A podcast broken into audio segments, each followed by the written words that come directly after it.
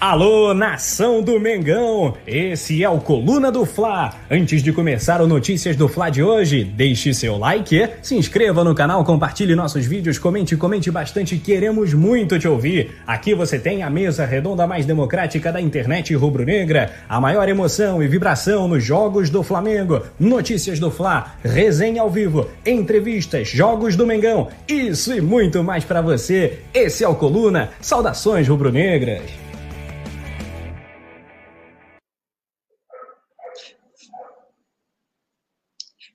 Fala, nação rubro-negra! Sextou com notícias do Fla Barra Resenha. Hoje eu tô aqui com a Giovana Marcondes. Antes de cumprimentar a Gi, claro que eu vou deixar boa noite para quem já tá no chat, chegando, comentando, dando like compartilhando o vídeo com a galera. Lembrando que a transmissão também tá rolando simultaneamente no Twitter e no Facebook, então um salve também para quem tá acompanhando pelas redes do Coluna. Mas agora, Gi, vamos sextar com claro, né, notícias do Flamengo, porque o jogo contra o Internacional está chegando, muita coisa acontecendo nessa semana, então, claro que a gente tem muita notícia, então a gente vai debater muita coisa também, o pessoal do Resenha vem na sequência, mas é um prazer dividir de novo a bancada com você, Gi.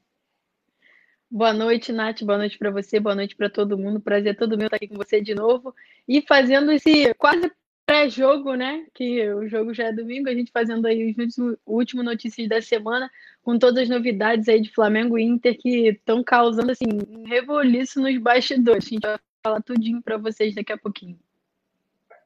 É isso. Antes da gente, né, de começar as notícias, vamos dar um giro aqui em tudo que a gente vai tratar no programa de hoje, porque, claro que o assunto principal vai ser Flamengo Internacional, mas a Comembol já divulgou os candidatos para a final da Libertadores até 2023 e o Brasil tem dois estádios na disputa.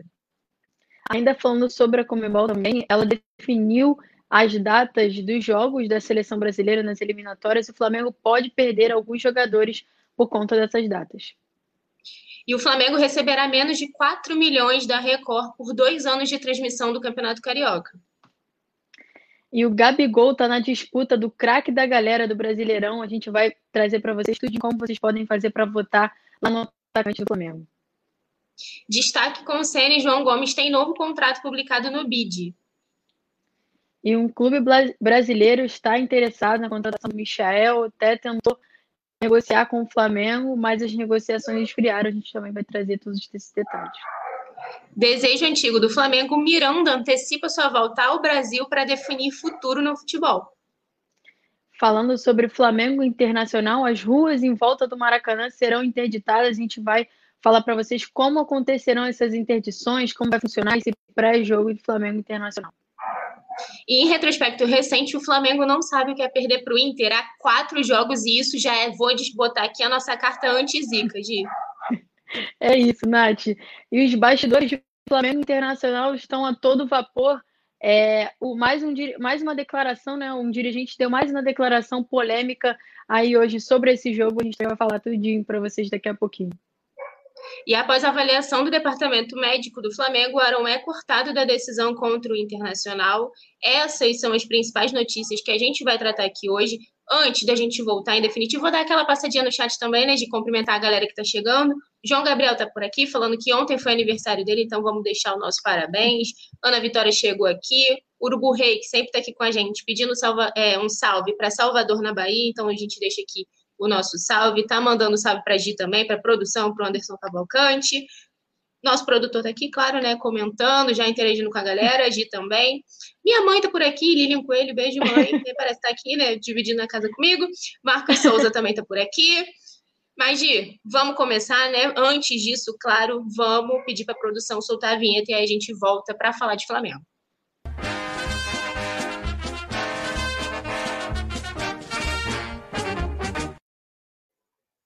Como eu costumo dizer, Giovana, voltamos em definitivo agora, né, para falar de Flamengo, falar tudo que tá, tem acontecido. E a gente já começa, claro, falando sobre essa questão da Comembol ter divulgado os estádios candidatos, né, para serem o palco aí da final da Libertadores até o ano de 2023. A gente viu aí que a Libertadores de 2020 ficou para trás, a gente infelizmente teve aquela queda precoce, né, já sob o comando do Rogério Ceni, tinha ele tinha chegado há pouco tempo. A gente ficou pelo meio do caminho mas estamos garantidos né, na próxima edição. E a Comembol já segue se preparando para as próximas edições da competição. E a organização né, começa por aqui né, em relação até o processo seletivo para as decisões né? A gente sabe que a entidade faz toda essa escolha também dos estádios, e entre eles, os estádios brasileiros que estão concorrendo né, e podem ser palco da final da Libertadores, é o Morumbi e o Beira Rio. Ambos aparecem como possíveis cenários né, da maior competição das Américas. Lembrando que esse ano aconteceu em solo brasileiro também, a final foi no Maracanã. Infelizmente, foi uma final paulista né, entre, entre Palmeiras e Santos. Palmeiras acabou levando a melhor, mas a gente segue aí na, na disputa para a próxima temporada e também Além da Libertadores, é claro que a Comembol também vai mexendo os pauzinhos já em relação às decisões da Copa Sul-Americana, que também é a entidade que organiza. E aí tem outros estádios que também podem ser o palco da final da, da Sul-Americana, e aí são eles o Castelão, Fonte Nova, Mané Garrincha e Arena Pernambuco. Esses são os candidatos para a Copa Sul-Americana. Como né, o Flamengo está já garantido na Libertadores, a gente fica de olho aí para ver se o Morumbi ou o Beira Rio vão ser palco aí, vão ser escolhidos como o palco da final da Libertadores. Lembrando que ainda também não tem definição de quais anos, né? Pode ser entre 2022, 2023.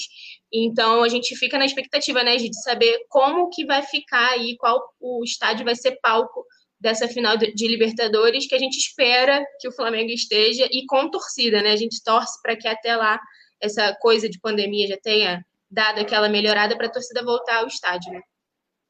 Com certeza, Nath. Assim, quando eu vi é, a divulgação do Comebol, né, sobre quais estádios brasileiros estão em disputa, eu fiquei muito feliz porque são dois estádios que eu gosto muito, né? Assim, rivalidades à parte, são dois estádios assim, que têm tradição no futebol brasileiro. Morumbi, que assim, é um estádio que eu ainda vou conhecer, eu conheço alguns estádios de São Paulo, mas o Morumbi não tive a oportunidade de conhecer, e o Beira Rio também ainda não tive a oportunidade de conhecer, mas é um, assim, na minha opinião, depois do Maracanã, como eu até falei no Twitter hoje, é o estádio mais bonito do Brasil, na minha opinião. Eu acho o Beira Rio lindo. Acho assim que ele traz uma atmosfera diferente no futebol. Jogar no Beira Rio é diferente de jogar nos outros estádios no Brasil. Assim como no Maracanã tem aquela atmosfera de estádio mesmo, de tradição. Né, que o Internacional tem, a camisa do Internacional tem, do São Paulo. Então, assim, qualquer final, eu acho, nesses dois estádios seriam assim finais épicas, finais lindas e lógico, a gente quer ver o Flamengo na final de novo, né? Imagina, o Flamengo na final da Libertadores e possivelmente cai lá no lá no Morumbi. Pô, a galera vai invadir São Paulo. Então assim, é, é muito legal isso, né? Apesar de, de serem só apenas esses dois na Libertadores, fico triste, né? Porque são sete argentinos, né, Nath, que você disse, e dois apenas brasileiros, né? Acho muito pouco, mas é como é Bob escolhe, é isso que já, isso já vem definido bem antes da final, né? Esse processo seletivo já é selecionado bem antes, mas eu fico feliz da escolha dos dois estádios aí, Nath. Na verdade, o que é legal é que a gente vê que a Comembol tem pensado né, no Brasil como palco novamente para a final da Libertadores. A gente comentou aqui que o Maracanã sediou a final desse ano. Na verdade, foi da final de 2020, né? Acabou rolando em 2021. Mas é muito importante que a gente vê que, pelo menos, se o Flamengo tiver na final, a gente joga em solo brasileiro. Isso, independente do estádio, a gente sabe que a nação se fará presente, se possível for.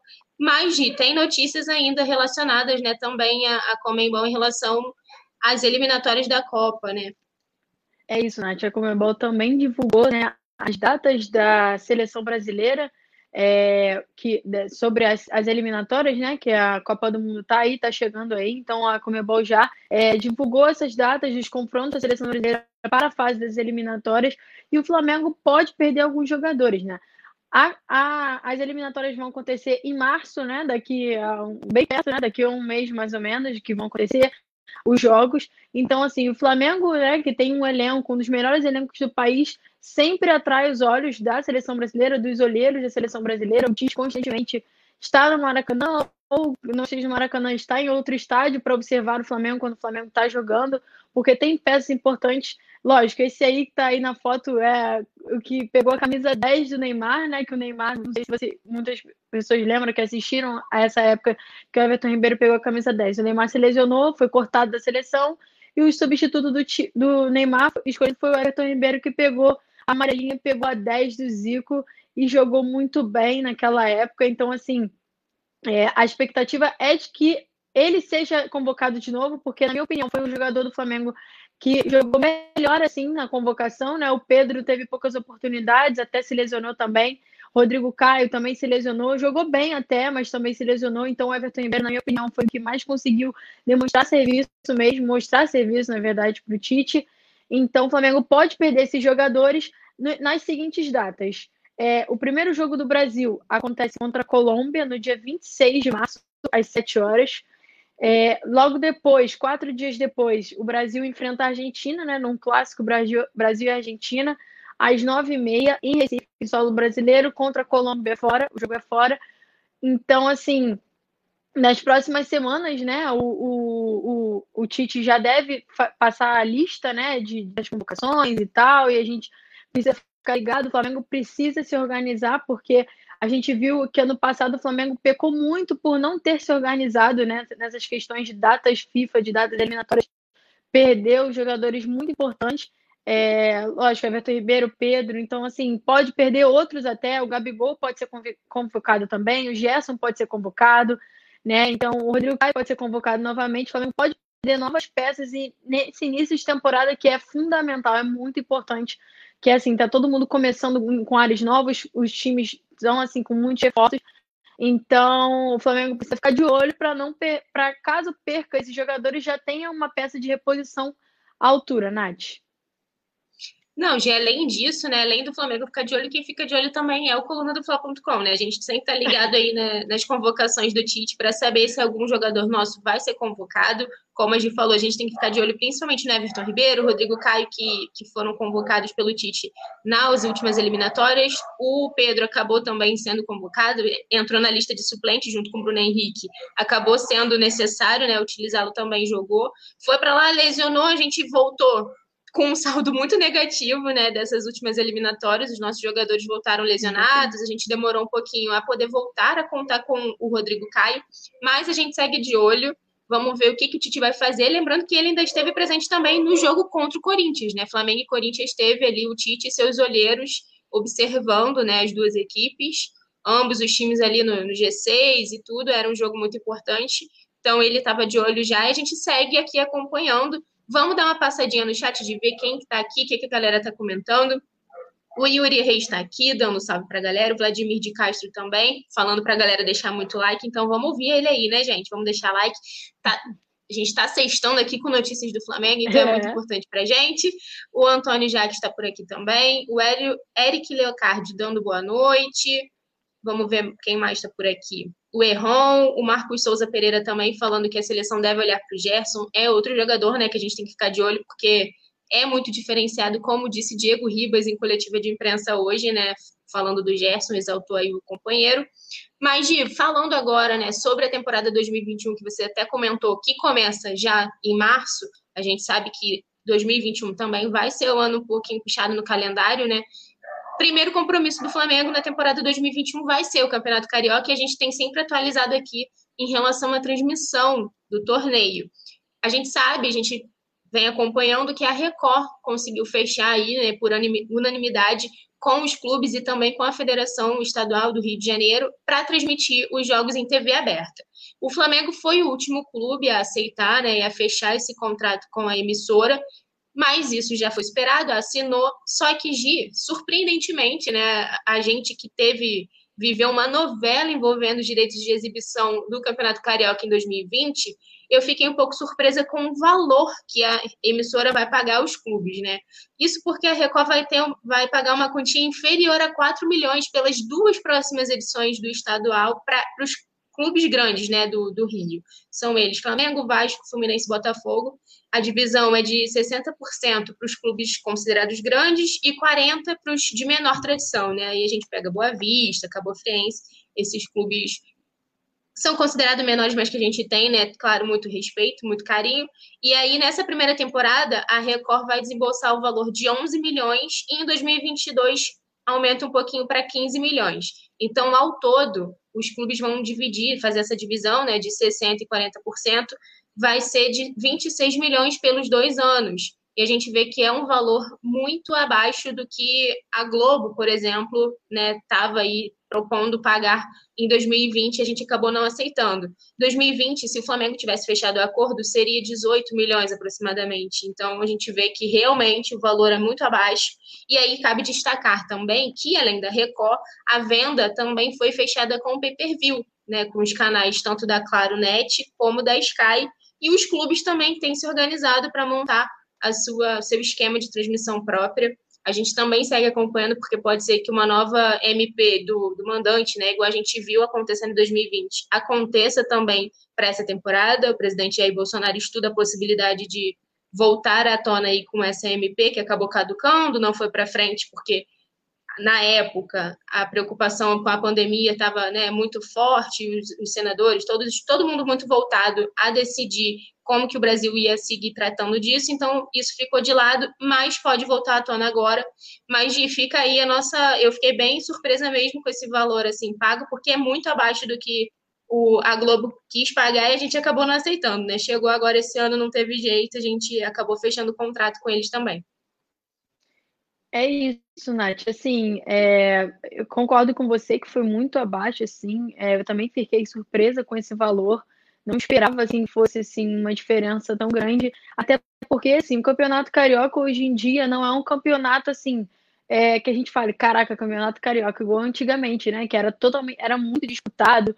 É, meus pais e tal, minha família sempre lembram de finais importantes do campeonato carioca. Então, assim, de uns anos para cá, né, é, perdeu toda essa importância o campeonato carioca e, era, e, e, já que perdeu essa importância, o Flamengo tinha que aproveitar que assim não é um campeonato assim que tem toda a atenção do torcedor e cara tentar extrair o máximo possível dele, seja em transmissões, seja em utilização de jogadores que tem utilizado, né, jogadores da base e tal, mas seja na transmissões no valor arrecadado, porque assim é um campeonato que não tem como o Flamengo deixar de jogar não pode deixar de jogar, porque, pô, o Campeonato Carioca, o Flamengo é o maior carioca do, do, do estado, é, o que tem mais títulos também. Então, assim, tem tradição nesse campeonato.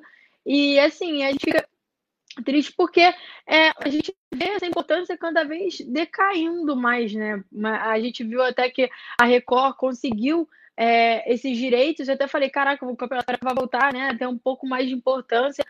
Mas, assim, a gente ainda não vê todo o torcedor, a gente vê parte da torcida assim, empolgada, parte da torcida não quer nem assistir.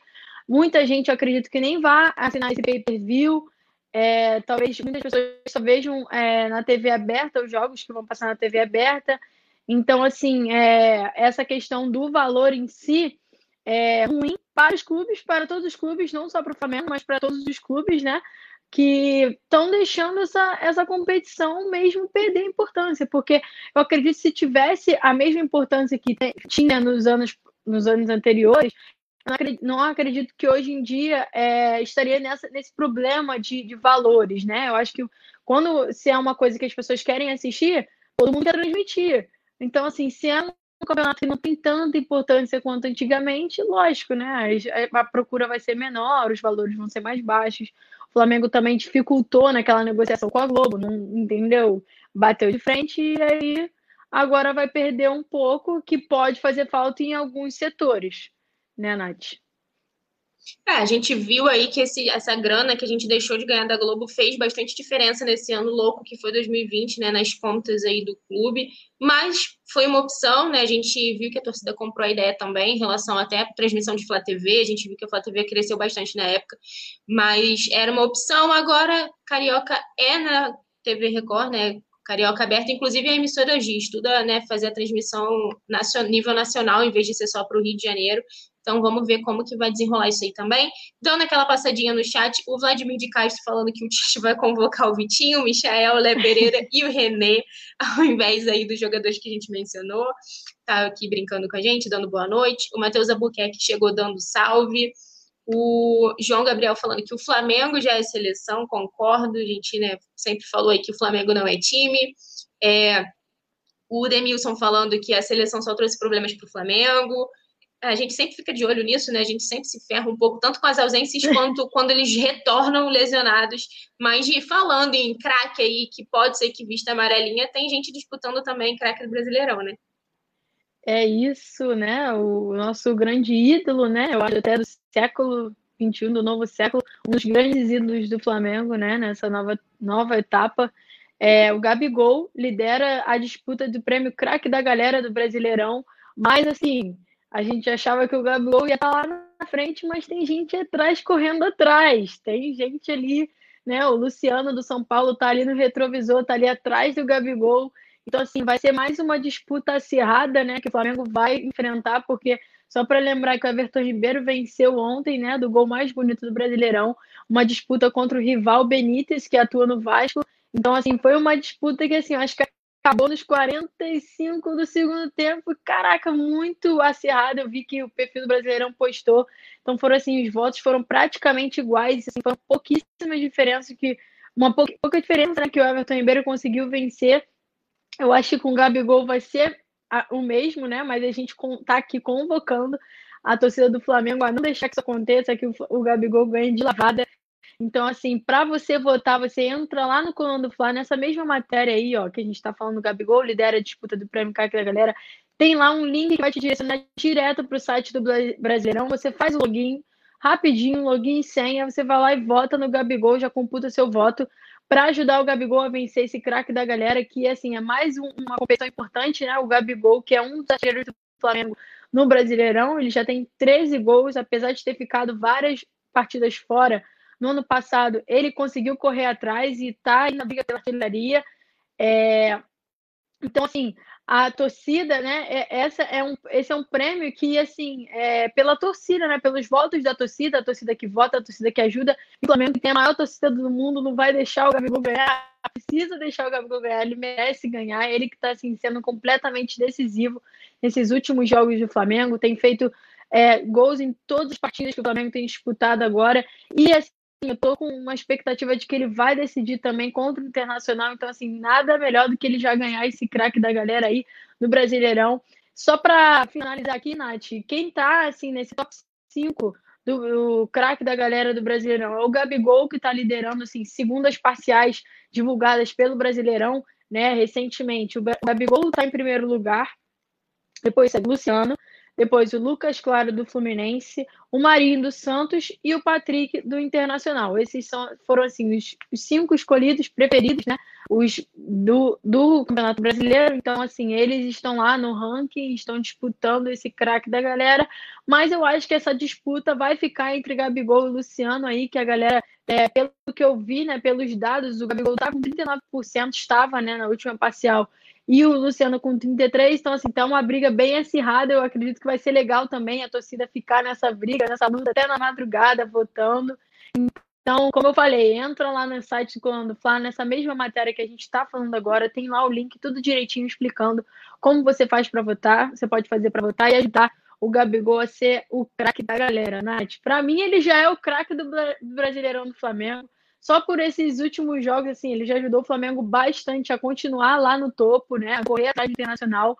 E a gente espera muito que ele, que qualquer um, mas assim, que ele invoque aquele espírito que ele invocou lá contra o, o Corinthians, que eu achei aquela comemoração demais. Se fosse com torcida ali, nossa, eu tava chorando mas é, fico muito feliz por essa fase, mais uma fa boa fase dele, né? Que ele tem vivido mais um bom ano no Flamengo, que dá mais motivação de continuar fazendo gols, ajudar o Flamengo, ajudando o Flamengo, né, a conquistar mais títulos. Não, você falou tudo em relação a gente não deixar, a gente não pode deixar, né, o Gabigol perder essa disputa. Eu acho que, que todo rubro-negro tem aquele espíritozinho ali competitivo no sangue, então a gente tem que invadir mesmo lá o site do Brasileirão para votar no Gabigol. Quem não fez isso ainda, né? Ainda dá tempo da gente fazer o Gabigol ganhar e com uma larga vantagem, porque, como a gente falou, o Everton Ribeiro ganhou do Benítez do Vasco, mas foi muito apertado. A disputa era só entre eles dois e o Everton Ribeiro ganhou com 51%. Então foi assim, realmente também decidido ali na última hora. Então, quem não votou, vota, não custa nada. Gabigol, nosso ídolo aí, nos trouxe a Libertadores ali na, na final contra o River. Cracaço, né, Gi? A, a galera questiona muito que ele perde muito gol, mas também é muito decisivo, faz muito gol também, é o nosso artilheiro já no Brasileirão aí, tá chegando perto né, de quem tá na briga mesmo. E a gente também, claro, vai destacar aqui agora, Gi, que tem um, um, jogador que caiu nas graças né, do Rogério Senna, que é o João Gomes, e ele teve o novo contrato publicado no BID, que é aquele boletim informativo diário da, da Confederação Brasileira de Futebol, né, da CBF, isso nessa, nessa sexta-feira.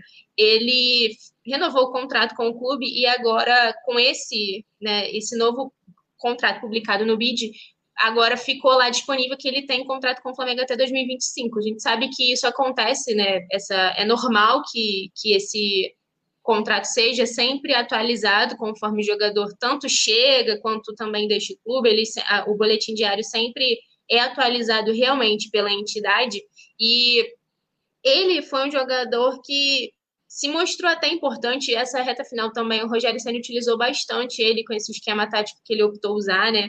tem entrado bastante nos jogos. Eu sempre brinco aqui em casa que o, o Senna ele faz aquele combão de, de, de substituições e o João Gomes sempre está envolvido ali. A gente sempre vê João Gomes, Vitinho, no final ali do jogo, já entrando no, nos últimos minutos, ele sempre coloca. E, e eu acho, Gi, que é até importante, porque ele assinou esse contrato com, com o Flamengo no último dia 10, né? No dia 10 de fevereiro, teve reajuste salarial também. E o vínculo que antes ia até 2022 acabou indo até 2025. Então fizeram essa extensão também do vínculo.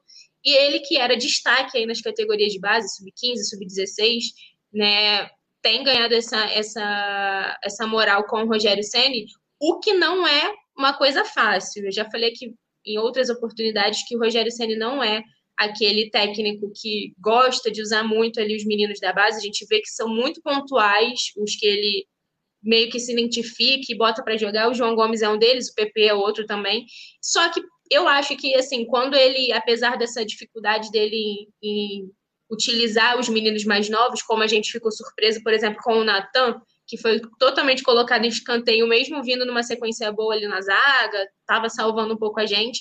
Lógico que esse esquema que ele fez com o Arão, que a gente vai dar notícias, inclusive, mais para frente no programa, Lógico que funcionou, mas eu fiquei surpresa dele, do, do Natan, meio que parece que nem existe mais no time, né? Então, como o João Gomes e o PP ele tem tentado lapidar, é importante para os jogadores também, já que né, estão sendo relacionados, que entrem em campo quando o jogo já está mais tranquilo, vão ganhando experiência, vão ganhando rodagem também e desenvolvendo futebol, né, Gi?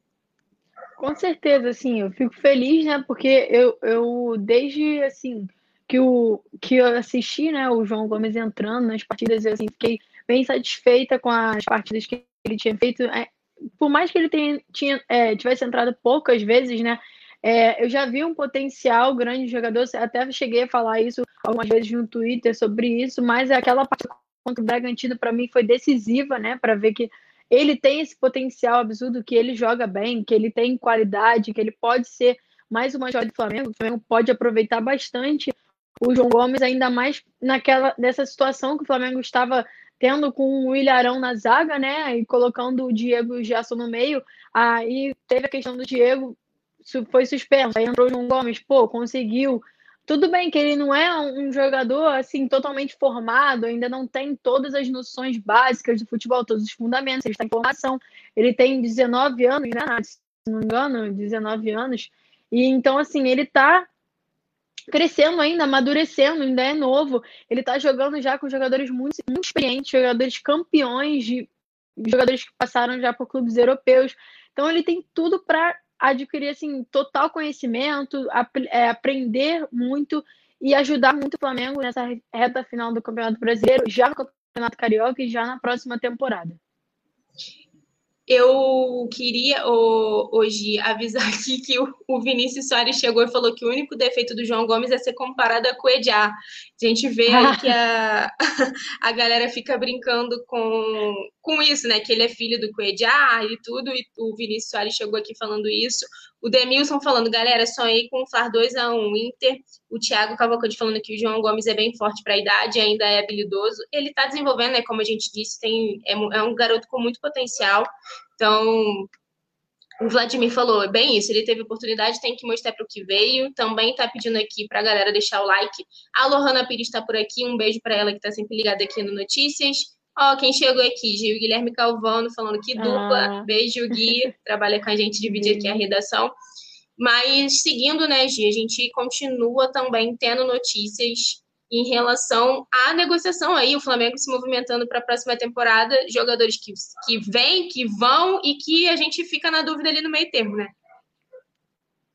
Com certeza, Nath. Assim, um, tem um clube brasileiro é, que está interessado no Michael, que é o São Paulo, né? Que está tentando tentou a contratação do Michael, mas os valores assim, não agradaram a diretoria de São Paulo e a negociação esfriou. Né? O Michel que não está tendo oportunidades no Flamengo agora, né? Ele que não vem sendo muito utilizado pelo Rogério Ceni.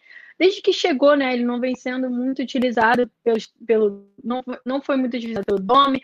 Até foi mais pelo Dome do que agora pelo Rogério Ceni, mas mesmo assim ele não conseguiu espaço, né? No ataque do Flamengo. E é um jogador que o Flamengo está tentando aí vender, está tentando recuperar né, o valor que o Flamengo pagou é, no início de 2020, mas não está conseguindo. Só que o São Paulo apareceu aí como um interessado no Michael, só que assim, o São Paulo deseja o empréstimo do Michael, desejava o empréstimo do Michael. E o Flamengo deseja vender o jogador para tentar até recuperar essa questão que eu falei, do dinheiro que foi muito investido. Michel, que custou 7, 7 milhões e meio de euros aos cofres, aos cofres do Flamengo por 80% dos direitos no início de 2020. Então foi muita grana que o Flamengo desembolsou por esse jogador, que foi assim, um dos craques do, do Brasileirão de 2019. Até na época eu, eu vi muita gente falando, até eu mesma falei, pô, o Michel tá jogando bem e tal, acho que vale o Flamengo investir, mas quando vi o valor, eu falei, cara, já não sei se, se precisava investir tanto assim, ainda mais no ataque, agora o Flamengo tá com outras peças. Enfim, agora o Flamengo tá tentando, né, vender esse jogador, tentando recuperar o valor que investiu nesse jogador, mas a questão foi que o São Paulo desejava um empréstimo e assim, quando foi consultar a diretoria do Flamengo, perceberam que os valores estavam acima do, é, do estipulado pela diretoria do São Paulo. O São Paulo não está disposto a fazer grandes negociações, a gastar muito dinheiro com contratações. E aí a negociação esfriou, os valores não agradaram e a negociação agora agora, nesse momento, de acordo com o Globo Esporte, não está em andamento. O Flamengo que está tentando é, vender o Michael no início do ano, agora de 2021, o Flamengo recebeu uma, uma proposta do Al Ain dos Emirados Árabes, né, por empréstimo com opção de compra do pelo Michael, só que o Flamengo é, eles ofereceram uma proposta, o Flamengo não aceitou, Aí, assim, ficaram nessa de não aceitar, não aceitar conversar, não conversar, a janela de transferências fechou. O Flamengo não conseguiu fazer essa negociação concretizar, né? Essa negociação. Talvez quando, quando a próxima janela né, abrir novamente, o Flamengo tente de novo vender o Michael, porque a gente está vendo que os árabes, os Emirados Árabes, os clubes dos Emirados estão de olho nos jogadores do Flamengo. Recentemente, o Everton Ribeiro também estava sendo especulado o Michael. Então, assim, eles estão bem atentos né, ao mercado do Flamengo, assim como o Flamengo está atento ao mercado europeu, ao mercado do, dos Emirados, ao mercado da Ásia, ao, ao que for, para conseguir mesmo reforçar o elenco para a próxima temporada, Nath. Hoje, nessa questão do Michael, eu sempre comento aqui que a gente sempre tem duas alternativas, né? O Flamengo investiu muito alto nele, que tinha sido destaque né, no Goiás e tudo veio com esse status aí de, de, de revelação e tudo, chegou aqui como com esse status assim, a gente investiu alto nele, só que eu sempre falo aqui que certos jogadores se desvalorizam naturalmente, né? Então, dificilmente o Flamengo vai conseguir repor a quantia gasta pelo Michael por dois motivos. Um, ele quase não entra em campo. Dois, quando entra, não vai bem. Então, é bem Exatamente. complicado a gente conseguir recuperar essa grana gasta nele, né? Eu acho que o Flamengo se precipitou nessa negociação quando, quando trouxe o Michael. A gente já tinha o Gabigol, o Bruno Henrique também. Lógico que a gente não ia se acomodar e ficar do jeito que estava. A gente tinha que realmente tentar se reforçar. É sempre bom quanto melhor qualificado o elenco for. Só que o Michael, acho que foi numa empolgação ali da diretoria que viu ele como, destaque, acabou trazendo, é um jogador que agora dificilmente a gente vai conseguir recuperar essa grana.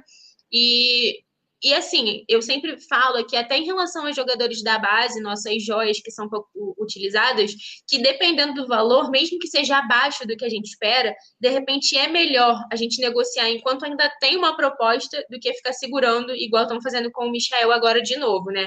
Lógico que, que seria um valor considerado abaixo, mas ainda assim talvez fosse melhor do que ficar com ele aqui, pesando ainda também na folha salarial, Exatamente. sem poder, né, quase sendo sem ser utilizado também, porque além de tudo agora a gente ainda tem o Pedro, então virou, acabou virando um peso morto, né? O Vladimir está aqui falando no chat. Michael vai com Deus, o Vinícius Soares. Se levar o Michael e o Sene, eu viro sócio do São Paulo. que também teve esse papo, né? Do é. Quando o Diniz saiu, deixou o São Paulo, acabou que o Rogério Ceni foi especulado lá, ele que é ídolo do clube por lá, tem um bom relacionamento também com, a dire... com, a... com os dirigentes. Então rolou esse papo do Ceni, o Vinícius está aqui comentando isso, que se o clube levar o Michael e o Ceni ele assina o sócio torcedor, o Vladimir está aqui falando que ele teve oportunidade sim, porém não mostrou para o que veio. É, foi o que eu disse. A gente, nesse caso, agora, depois que ele não, dele não ter aproveitado as oportunidades, realmente fica um pouco mais difícil, né? A gente vê aí ele disputar a vaga com Pedro, Bruno Henrique, Gabigol, e a gente ainda tem, sabe que o Vitinho também é um jogador que o Ceni gosta. E eu, sinceramente, fico bem em dúvida aí em relação a Vitinho e Michael em quem eu utilizaria mas eu acho que o Vitinho ainda para o esquema de jogo que o, que o Ceni gosta ainda consegue ser um pouco mais útil do que o Michael, que realmente não apresentou muita coisa. Mas, de como a gente está falando em mercado, né? Como eu disse, jogadores que vêm, que vão e que ficam ali em cima do muro, a gente também tem a, a novidade em relação ao Miranda, porque ele é um jogador que o Flamengo, né, desejo antigo do clube, já teve sondagens, já teve muitas especulações envolvendo o jogador, e o primeiro reforço da nossa temporada foi o Bruno Viana, né? Já foi apresentado, foi anunciado tudo direitinho, segue treinando lá no CT. E agora, com a possibilidade aí do, do Miranda voltar, tá no, no futebol brasileiro, o Flamengo parece que vai tentar sondar também o jogador. Então, a gente, como você bem disse, o Flamengo segue de olho e atento no mercado, já anunciou seu primeiro reforço, mas um dos nomes especulados no rubro-negro antes ainda dele sair da China, né? entra ano e sai ano, geralmente o nome do Miranda é associado ao Flamengo. Ele está aí, né, de volta ao futebol brasileiro, vai deixar o, a, o futebol chinês e deseja antecipar esse retorno ao Brasil para justamente definir para que o clube vai, deve parar, né, sentar para ouvir as, respostas, as propostas, como foi divulgado pelo Globo Esporte a gente vê que até o momento, o que tem assim mais de concreto, né, é que o São Paulo e o Curitiba procuraram oficialmente o jogador.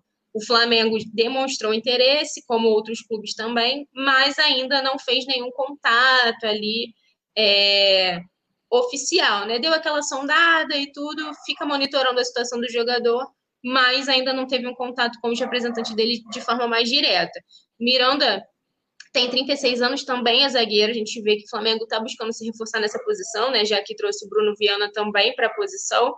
E acumula passagens né, pela seleção brasileira, é um bom jogador, apesar de né, ter. Estava lá um pouquinho sumido no futebol chinês, a gente sabe que o futebol não é tão expressivo assim.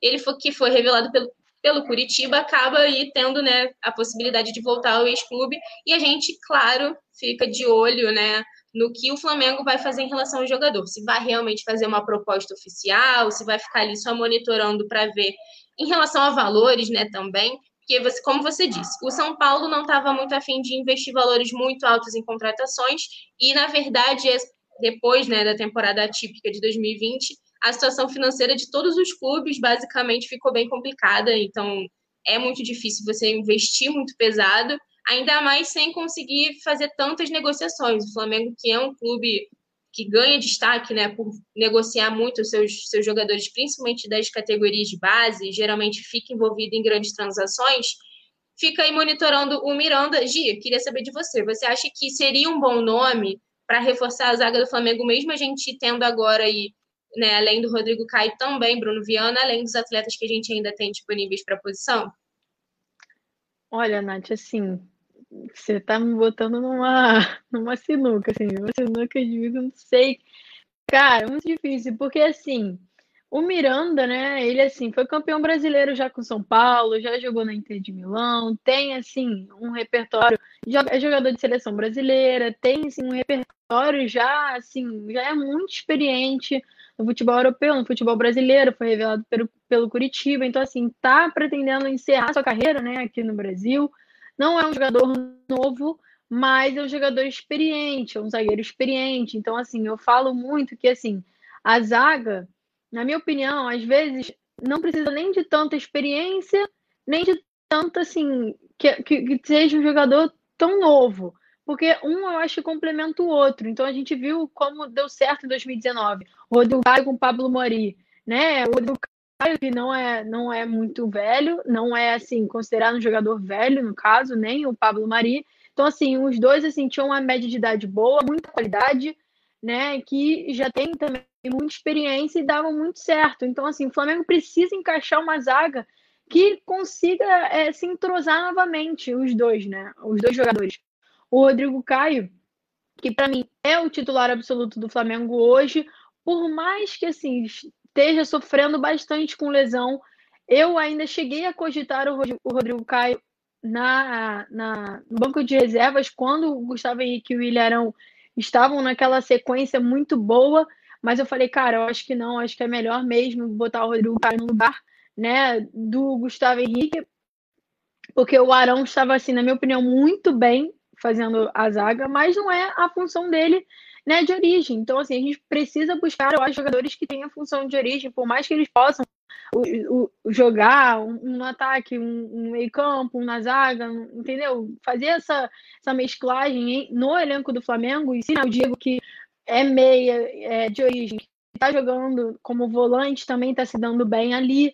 Então, assim, não é um problema sério isso, mas eu acho que, assim, o zagueiro é uma função muito importante num time, ainda mais um time como o Flamengo, que assim é precisa estar ali frequentemente de olho na defesa, não pode errar, precisa estar sempre ajudando os laterais, então precisa ser uma posição que tá assim, cara, focado o tempo inteiro e não tem jeito, não pode tomar gol, precisa, sabe?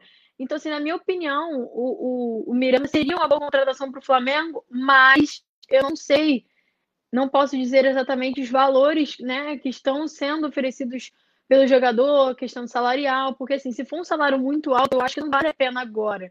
Ainda mais que o Flamengo conseguiu esse reforço agora com o Bruno Viana, que é um jogador jovem, um jogador que é, foi muito elogiado em Portugal. Eu estou assim ansiosa para ver o Bruno Viana em campo, mas assim, apesar de ser fã, de, de gostar mesmo do futebol do Miranda, eu acredito que o salário dele não vai ser um salário baixo, porque, pô, um cara que jogava na Europa, retornando ao Brasil, ele não tá voltando ao Brasil para receber menos do que ele recebia lá fora. Então, assim, o Flamengo não tá podendo investir demais, nem, como você falou, nenhum clube tá podendo investir demais por conta da pandemia e tal. É, a gente está vendo essa questão do Rafinha também, que tá voltando ao Flamengo, então o Flamengo já tá tendo que investir um salário bom para o Rafinha que não seja baixo, mas também que não seja muito alto. Então, assim, dois jogadores com salários muito altos vindo para o clube, não sei se a diretoria vai aprovar. Então, assim, na minha opinião, não é assim, é, por mais que ele tenha toda essa experiência, eu gosto pra caramba do futebol dele. Acho que em outra situação talvez seria um bom reforço para o Flamengo. Hoje em dia, talvez não. Talvez assim, se conseguisse é, vender o Léo Pereira, que não está ajudando acrescentando em nada no elenco, né? Ou talvez consiga um empréstimo com o Léo Pereira e aí sim consiga trazer o Miranda no orça... com o orçamento, né? Ajustando ao orçamento, talvez seja uma boa ideia, mas agora eu acho que nesse momento é, não vale um investimento muito grande nesse jogador, porque assim, eu não acho que seja um investimento baixo no jogador como esse, jogador que acumula passagem de seleção brasileira, Copa do Mundo. Então, assim, a minha, a minha opinião é essa, Nath.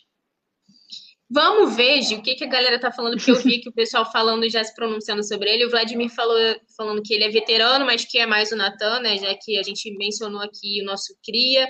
O Túlio Rodrigues chegou por aqui falando que é nosso fã, falando para você soltar a voz, Giovana, e, abrir o coração. O Rafael Lima também tá por aqui, falou que eu te coloquei na fogueira, mas a gente tá aqui para isso, né? Para fazer, é. falar mesmo o que acha. O Wesley falando que tem que dar é, confiança para os zagueiros que estão no clube o Erron falando que Miranda é loucura, porque nós temos bons jogadores no plantel, tanto né, os, os, mais experientes quanto também na base. Então, o Túlio falando, que, falando aqui o que você falou, o Flamengo não deve contratar Miranda, pois ele quer ganhar mais do que vale. tá aqui é. brincando, falando, enfiando frases polêmicas. Então, assim, realmente eu concordo com essa questão. É um jogador já, apesar de experiente, né? É, também vai ter um salário muito alto e a gente tem que. O Flamengo tem tido um pouco de cautela né, nessa questão e está certo nesse momento em fazer isso. Mas, Gia, a gente também tem coisa, novidade para falar sobre o Flamengo Internacional, né? O jogo que começou já no extracampo desde domingo após o, tanto o nosso jogo contra o Corinthians quanto o jogo do Inter contra o Vasco. Flamengo Internacional começou ali, né? É isso, Nath. O, o pré-jogo, né, já tá rolando aí entre Flamengo e Inter. E assim, é, o, o, o, a polícia né, do Rio de Janeiro, a Sete Rio, já estão organizando, por mais que a gente esteja numa pandemia, né, Nath? Vale lembrar sempre isso.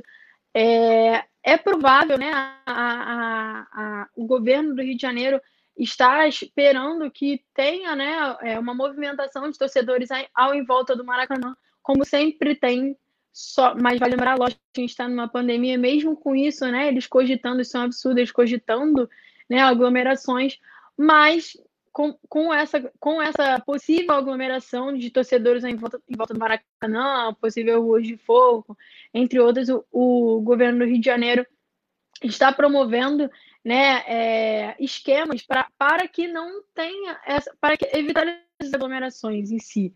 Né? Então, assim, é, as ruas, determinadas ruas vão ser fechadas no Rio de Janeiro. Em volta do Maracanã vai ter aquele, aquela cerca, né? Que sempre tem. Normalmente, quando a gente vai ao Maracanã, sempre tem aquela cerca em volta. Várias ruas, assim, quando é clássico ou quando é um jogo muito grande, é, várias ruas são fechadas, tem que ter uma volta inteira ali no Maracanã para chegar no seu setor.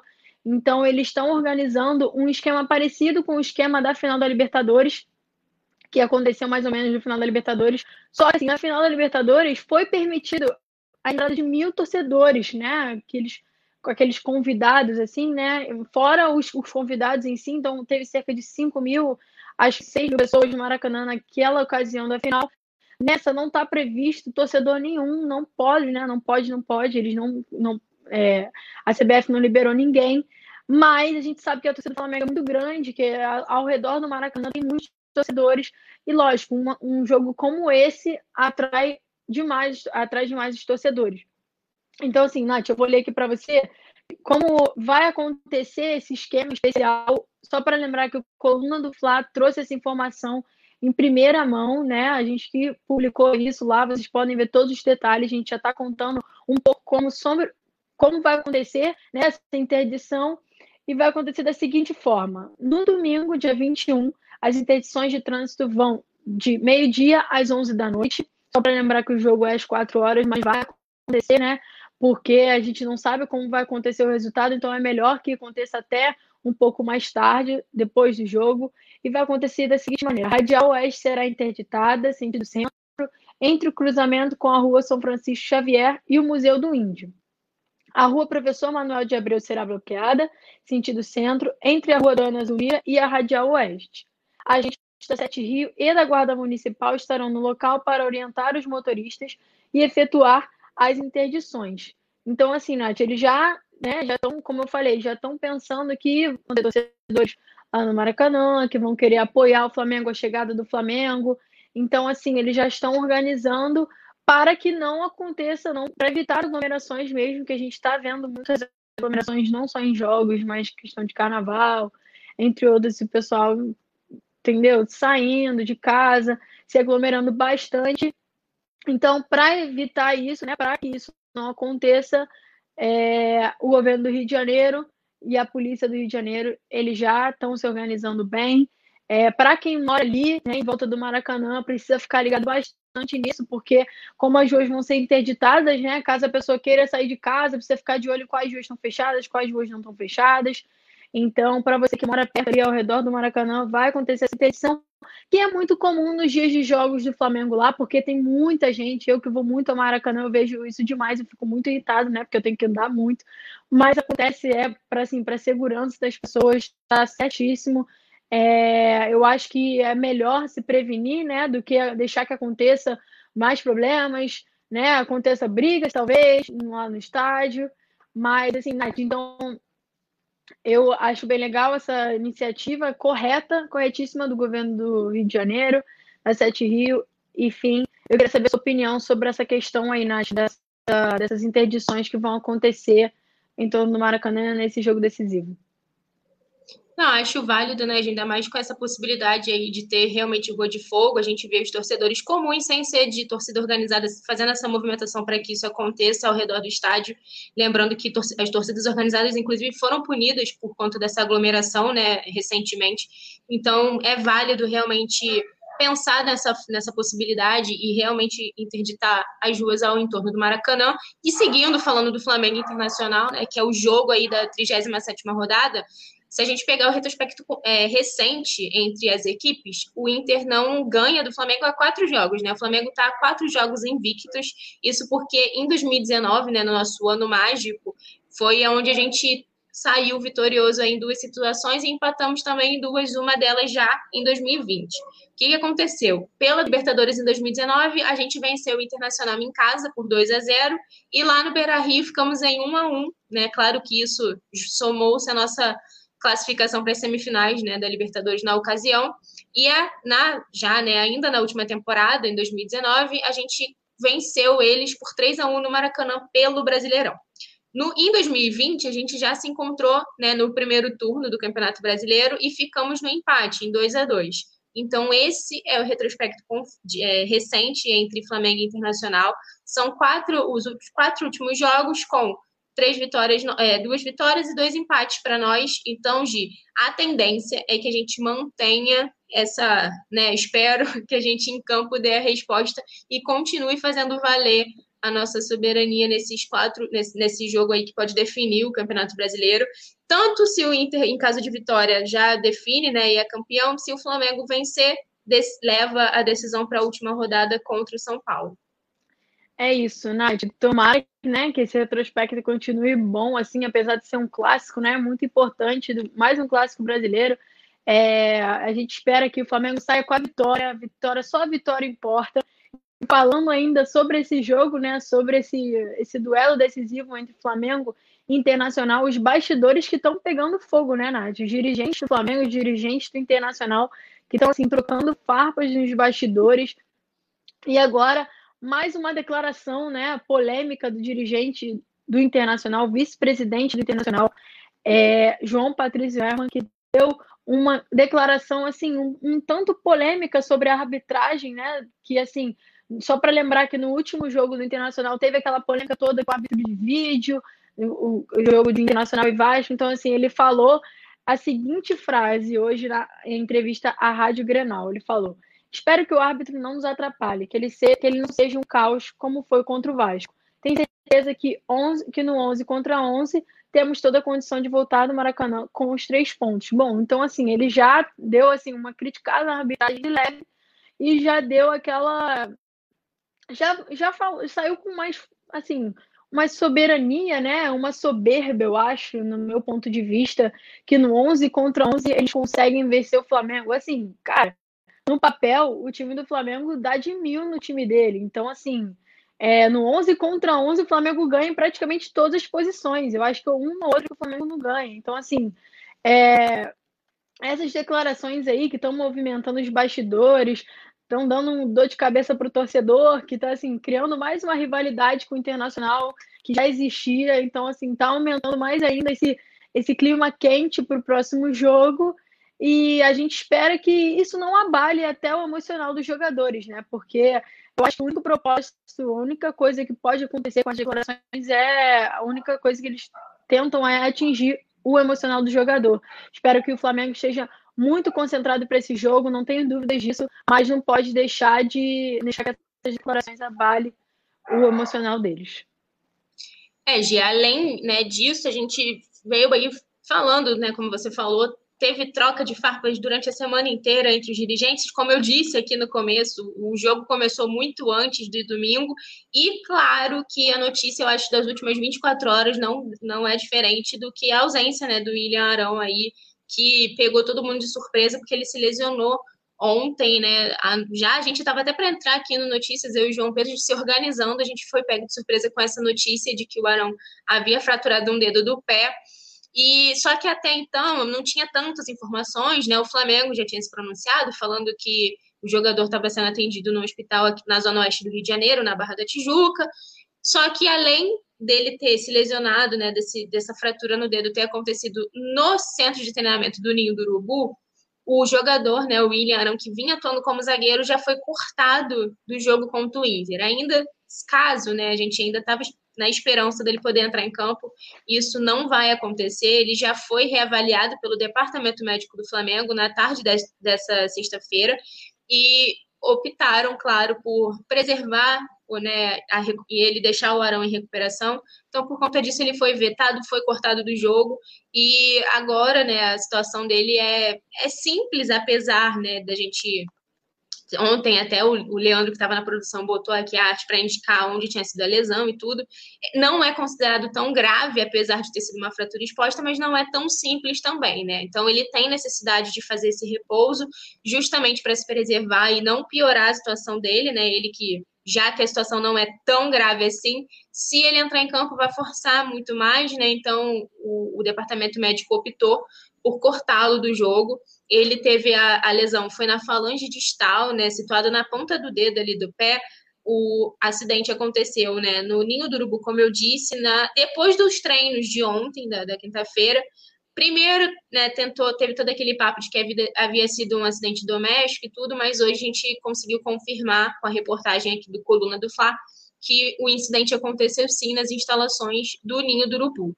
Então a gente vê que, apesar, né, como eu disse aqui, o Arão, um jogador mais utilizado pelo Flamengo nos últimos cinco anos, tem sido titular absoluto na equipe, estava super encaixado ali na zaga junto com o Rodrigo Caio, primeiro com o Gustavo Henrique, estava ali mais recuado, dando certo, mas foi cortado e não vai para o jogo. Gi, rapidinho a sua opinião aí sobre como que vai ser sem o Arão nesse jogo contra o Internacional. Olha, Nath, eu acho uma perda assim significativa e bem importante assim é fico triste né por essa perda porque o William Arão tem jogado bastante tem jogado muito né nos últimos jogos tá atuando como zagueiro atua como volante então assim tá sendo uma peça chave no elenco do Flamengo.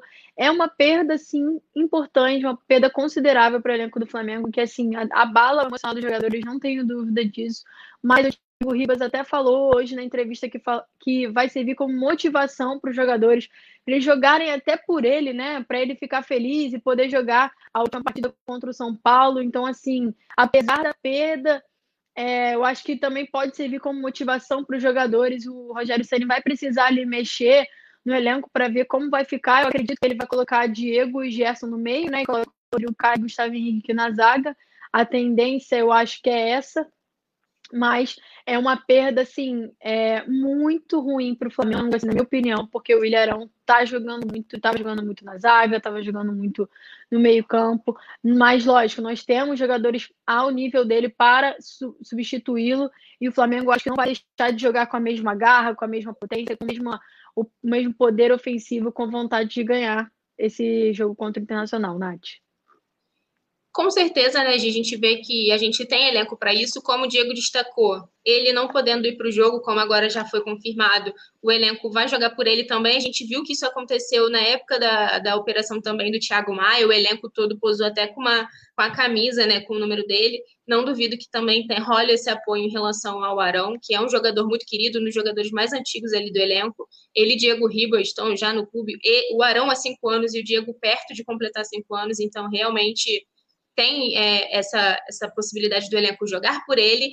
E, claro, óbvio que tudo isso aí em relação a Arão, tudo que a gente falou, troca de farpas entre dirigente, vai ser discutido agora, às 8 horas, porque o resenha vai começar.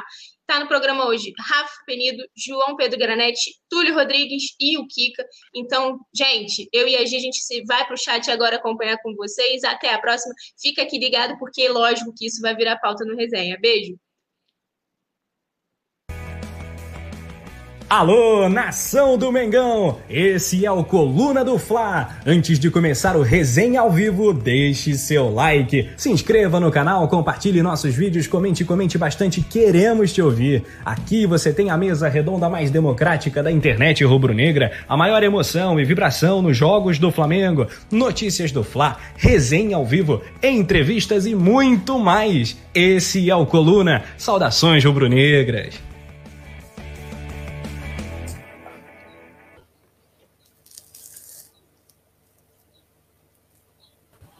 Deputado, Rafa. Porra, meu Deus. Boa. Produção. Produção. Aí não. Começou bem.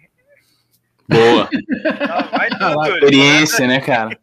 Ontem ele passou ileso. Ontem ele passou ileso nos vapos. Hoje, infelizmente, teve isso. Então, vou só fazer o lugar do. Ah, boa noite, rapaziada. Tudo nosso, nada dele. Hoje a gente está aqui em quarteto. Formamos hoje uma quadrilha. Vê lá o que vocês vão falar, hein? Vê lá o que vocês vão falar aí hoje. Então, já cola aí, deixa, deixa o seu like, se inscreva no canal, ative notificação. E, ó, nós temos aqui aquela novidade maravilhosa, né? Que é, você, ao ser membro aqui do clube do, do canal, né, além de todas as, as, suas, vamos dizer assim, regalias e benefícios, você pode fazer parte do nosso grupo lá no, no WhatsApp, né? E vai poder mandar mensagens aqui. Então, cola aí, tem um botãozinho, pá, aquela coisa toda, né? Então, chama aí a vinheta, produção, e já volta com o Rafa aí para ele tocar hoje esse resenha que vai, ó, pegar fogo, hein? Tudo nosso.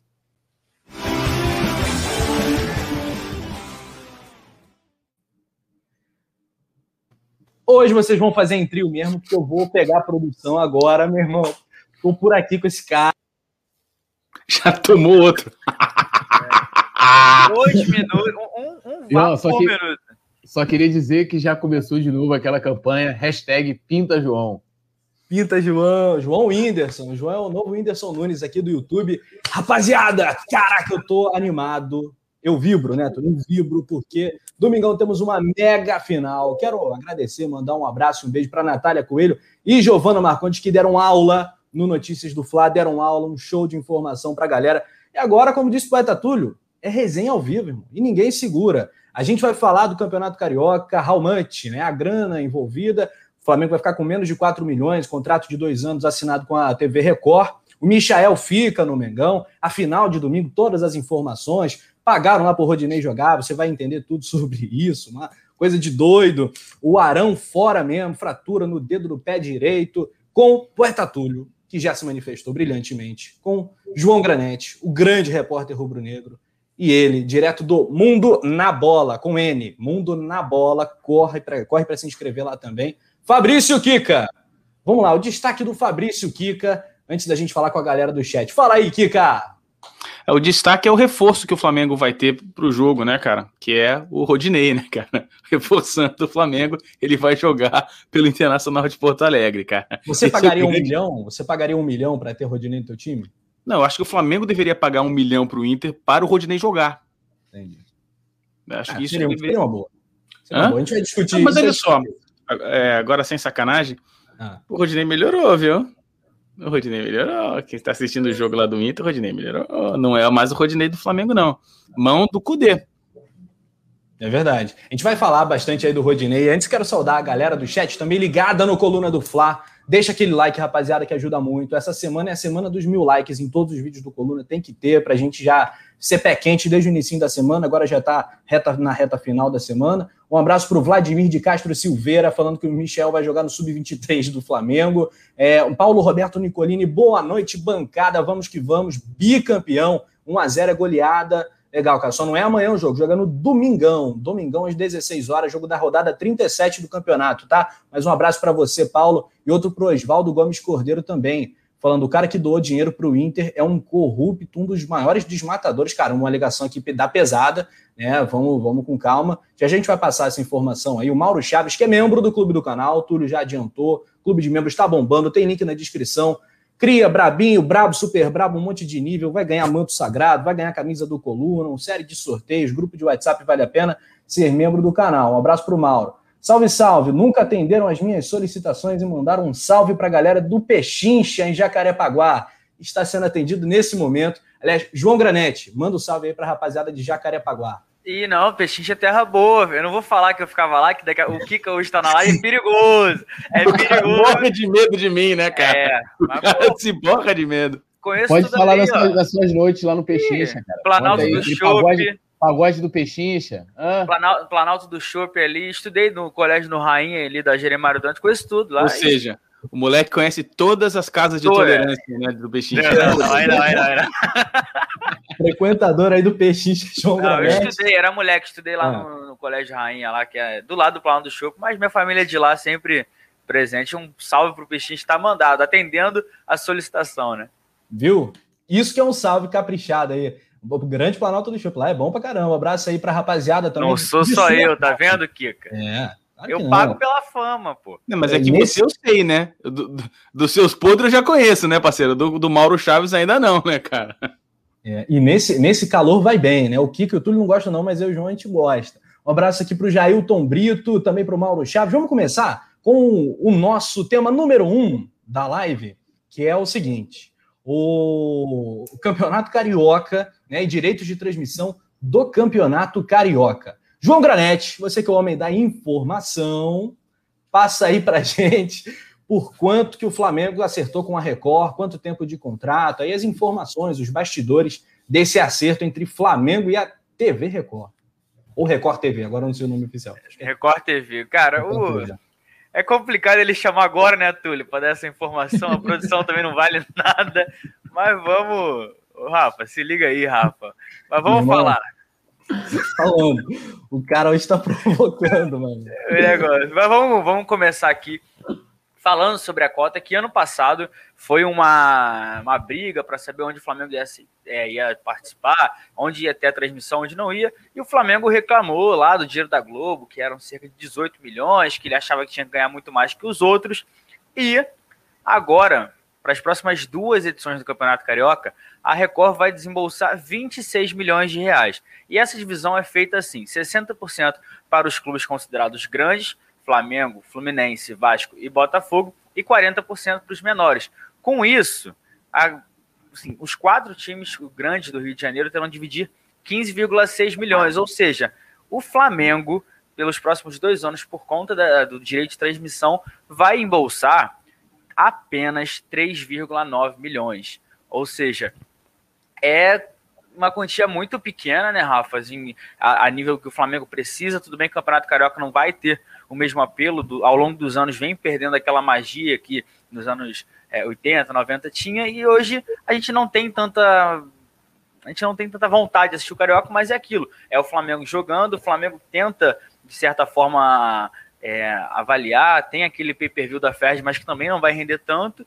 E é aquilo, o Flamengo ano passado tentou a Flá TV, não conseguiu, o Maicujo não conseguiu. A gente teve quatro partidas no começo do Campeonato Carioca, que era a molecada jogando, mas era o Flamengo em campo. Era uma chance de todo mundo acompanhar a garotada, não conseguiu ver para brigar, achando que merecia mais, para depois, logo no ano seguinte, fechar um contrato desse, onde todo mundo entendeu que é muito baixo pelo que o Flamengo merece, pelo, pela audiência que a Record vai ter, assim como o Flamengo, assim, é ruim para todo mundo, principalmente para o Flamengo, porque a gente sabe, né, Rafa? Ah, o Campeonato Carioca tem os quatro grandes. Quem vai dar audiência para Record é só quando tiver jogo do Flamengo, que quando tiver jogo do Botafogo, sim, ninguém vai ver, do Vasco, do Fluminense, ninguém tá ligando, mas o valor é esse, ou seja, pelos próximos dois anos, o valor é de 3,9 milhões. Menos de 4 milhões de reais é complicado, né, Rafa?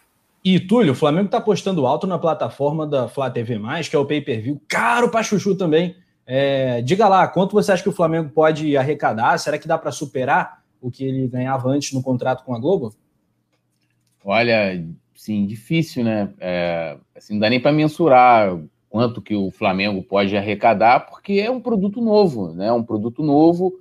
É, vale lembrar, a gente estava até debatendo isso hoje, né, no, no nosso grupo lá do, do Resenha, é, que, que assim, sendo o estadual, ele é uma, um brinde né, de quando você compra lá o pay-per-view do brasileiro, você recebe, você escolhe o estadual que você quer. Você, ou seja, o torcedor nunca pagou né, para o pay-per-view o estadual. Ele sempre veio como, ó, escolhe aí, você quer o paulista, você quer o mineiro, você quer, qual que você quer? Carioca, né? Lógico, nós rubro-negros escolhemos o, o, o estadual do Rio.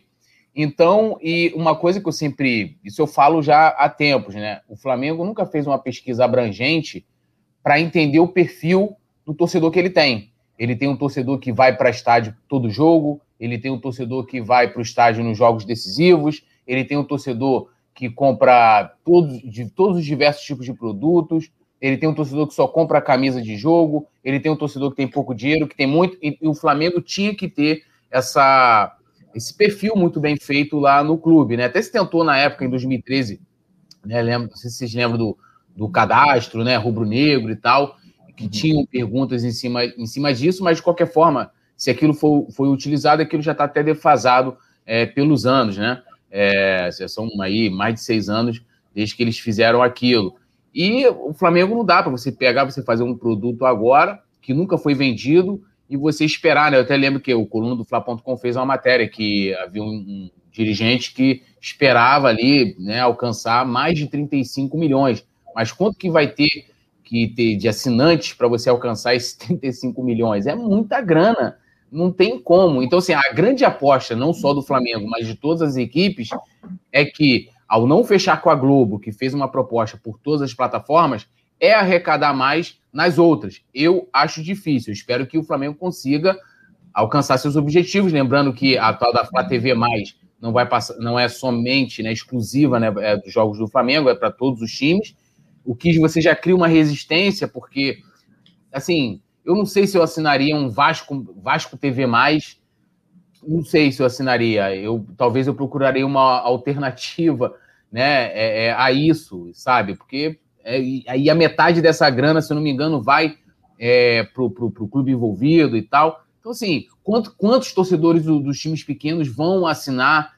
Não dá nem para medir, né? Você pode ter um parâmetro do PFC, de torcedores de Vasco, de Fluminense, de Botafogo, né? Mas e dos outros times? Então, assim, eu, eu, eu respeito a, a, a, decisão, encerrando aqui minha fala, respeito a decisão do Flamengo arriscar, acho que está dentro né? Tá dentro aí do, né, dos empresários e tal de arriscar em alguma coisa, pode não pode dar certo como pode não dar certo. Agora, se a gente for comparar com a, pro, a proposta da Globo do ano passado, vamos olhar para o ano passado, a, uhum. era de 18 milhões. Esse ano já ia ganhar mais, parece que eram 20 milhões. É, só o que foi pago aí, cara, é uma, é uma desculpa, mas é uma, uma ninharia. E aí, Kika? Olha só, é, eu, eu acho que a gente precisa revisar algumas coisas que viraram é, mantra na torcida do Flamengo. Né? O monopólio da Globo, né? Calma aí, cara. Não é monopólio. É que a Globo pagava mais. Sim. A Globo chegava, batia na mesa. E pagava mais porque tinha exclusividade. Então, para o torcedor entender é o seguinte: quando se vende uma exclusividade, o patrocinador que vai comprar o, o minuto lá, lá, Campeonato Brasileiro, Campeonato Carioca, patrocínio, coluna do Fla. Coluna do Fla. Se, se o cara tem exclusividade, se aqueles jogos não vão, não vão passar em nenhum outro lugar, obviamente o patrocinador vai pagar mais. Essa é a razão pela qual a Globo pagava mais. Então, precisamos revisar isso. O que a gente quer? A gente quer que o Flamengo ganhe mais ou que o Flamengo quebre a Globo? Vai ter torcedor que vai querer quebrar a Globo, vai querer achar que a Globo tá Beleza, justo. Não faz sentido é. nenhum isso, né? Tipo... Mas tem, mas é, não faz, mas tem torcedor que acredita nisso, né? Não, vai lá, a Globo, né? Cara, a Globo, a Globo foi a maior parceira do futebol brasileiro de todos os tempos. Dos assim, últimos 30 anos. É. O futebol brasileiro só não acabou por causa da Globo.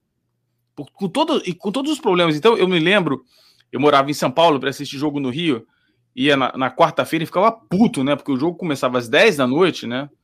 E aí, para voltar para São Paulo de ônibus, pegava o ônibus uma da manhã, chegava em São Paulo às da manhã, um inferno. Ah, mas é por causa da Globo, é um absurdo. É, os caras estão pagando, mas enfim, primeira coisa que a gente precisa rever.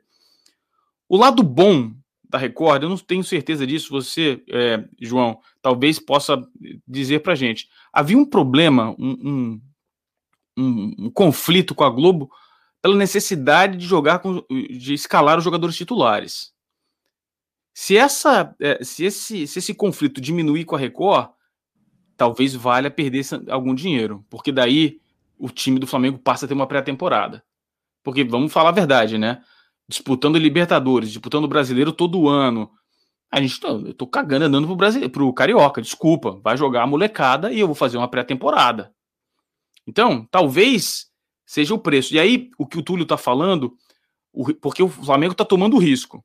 O Flamengo não vai por mais que tenha a parte da torcida que queira quebrar a Globo, que é Globo lixo, etc., o Flamengo não vai abrir mão de 14 milhões de arrecadação à toa. O Flamengo está tomando risco de ver se vai conseguir fazer esses 14 milhões em algum outro lugar. Se não conseguir, o preço vai ser jogar com o time reserva, o time de moleque, a base. E aí você diminui o risco. Agora, é, no frigir dos ovos, na conclusão dessa história, o Penido e amigos aqui da bancada, a galera do chat, é, fazer 14 milhões no Campeonato Carioca através de outras plataformas vai ser muito difícil. Vai ser muito difícil. E aí vem aquela história, e aí vem as contradições que a gente vê no torcedor, né? Vem aquela história maluca. Não, vamos lá, tal, não sei o quê. Aí o Flamengo cobra 10, 10 reais no Maicujo, caiu o mundo. Vocês lembram? O mundo caindo, caiu, acabou o mundo, né? O Flamengo nunca, em momento algum, prometeu o jogo de graça. O Flamengo também nunca negou o jogo de graça. Ficou, então, ah, vamos lá, né? Vamos pegar e vamos ver o que acontece. Ficaram na miúda, geraram uma expectativa, apesar de não terem prometido, e a torcida ficou puta. Reverteu, acabou sendo um tiro que saiu pela culatra. A gente precisa repensar essa história e pensar com um pouco mais de cautela. Isso volta rapidamente para concluir a fala naquela discussão da lei do mandante. Que quando o Penido e o Granete falaram é, com o BAP, conversaram a respeito disso. Eu até mandei um superchat para perguntar. A minha pergunta era a seguinte: quando o Flamengo jogar fora de casa, como é que vai fazer? Se a lei do mandante tivesse passado pelo Congresso e etc. Vão cobrar sempre, o quíntuplo. Vão cobrar o quíntuplo. Sempre falta. Sempre falta a gente ingresso, a informação completa. Jogar. Desculpa, Granete, não entendi vai ser igual quando o Flamengo vai jogar, por exemplo, vem gente aqui no, no Rio, ah, o ingresso para o visitante 20 reais setor norte. Quando o Flamengo vai jogar no, fora, tem que pagar 150, 200 o Flamengo reais. É uma mãe, o Flamengo é uma mãe. E aí pro, o Flamengo é adversários aqui, os visitantes, primeiro que é ingresso para cacete pro visitante, setor de visitante imenso nesse Maracanã aí. E vende, né, Rafa? 15 mil lugares separados. Enfim, é. a gente, quando a gente recebe essas informações com relação a ingresso, com relação a direito de imagem, com relação à transmissão, a gente tem que pensar da forma mais racional possível. É botar o escudo do lado, tirar o escudo do peito e começar a pensar. Porque o Flamengo vai fazer 4 milhões, em contraste aos 20 milhões que, que eram prometidos esse ano. Como nós vamos arrecadar? Se não vamos arrecadar, tem que jogar com a base. Tem que, tem que ter dois meses de pré-temporada. Mas o, o, João vai passar certamente a informação que a, a, até a federação, né, João? Ela exige a partir da terceira rodada que jogue com o time principal. É isso, outra coisa que a gente, tipo jabuticaba, né? Só tem no Brasil. É um clássico, você tem jabuticaba em outros lugares. Posso também. acrescentar mais uma coisa? E tem, e tem mais até nisso, porque assim, é, a questão da TV aberta e a questão até do pay-per-view, vamos dizer assim, você já tem um, um, modelo e um plano de negócios, tanto em termos de estrutura, tipo, você, mundo sabe hoje como é que a Globo transmite, são sei lá quantas câmeras, né, é, de câmera do modelo tal, de tipo tal, você tem um profissional que sabe operar aquilo ali, beleza, tranquilo, quanto que o patrocinador paga. Agora vamos lá. É, é, o streaming, por exemplo, você não tem um modelo de negócio de streaming aqui no Brasil ainda, ou até mesmo um tipo de pay-per-view que não seja o da Globo, né? Não tem. É, é ruim. Né? ainda tem isso. Então, assim, são, são situações, assim, o, quando o Flamengo, na minha avaliação, tá? Eu acho que o grande problema da questão do Maicujo ano passado foi a comunicação. Porque o Flamengo o tempo todo se colocava o seguinte: nós estamos brigando aqui para poder passar o jogo de graça. A gente quer passar no YouTube para o jogador, para o torcedor. Inclusive, uma das justificativas para o presidente Bolsonaro assinar a MP, porque vamos combinar, você está no meio de uma pandemia, você tem uma população super pobre, né? E, e você colocar o futebol como como prioridade, né, como uma medida de urgência, qual foi o justificativo? Olha, o povo está em casa, tem que ficar em casa, né, para poder se preservar por causa do vírus e tal, aquela coisa toda, precisa de diversão. A diversão vai ser o quê? O futebol. Né? Essa foi a justificativa.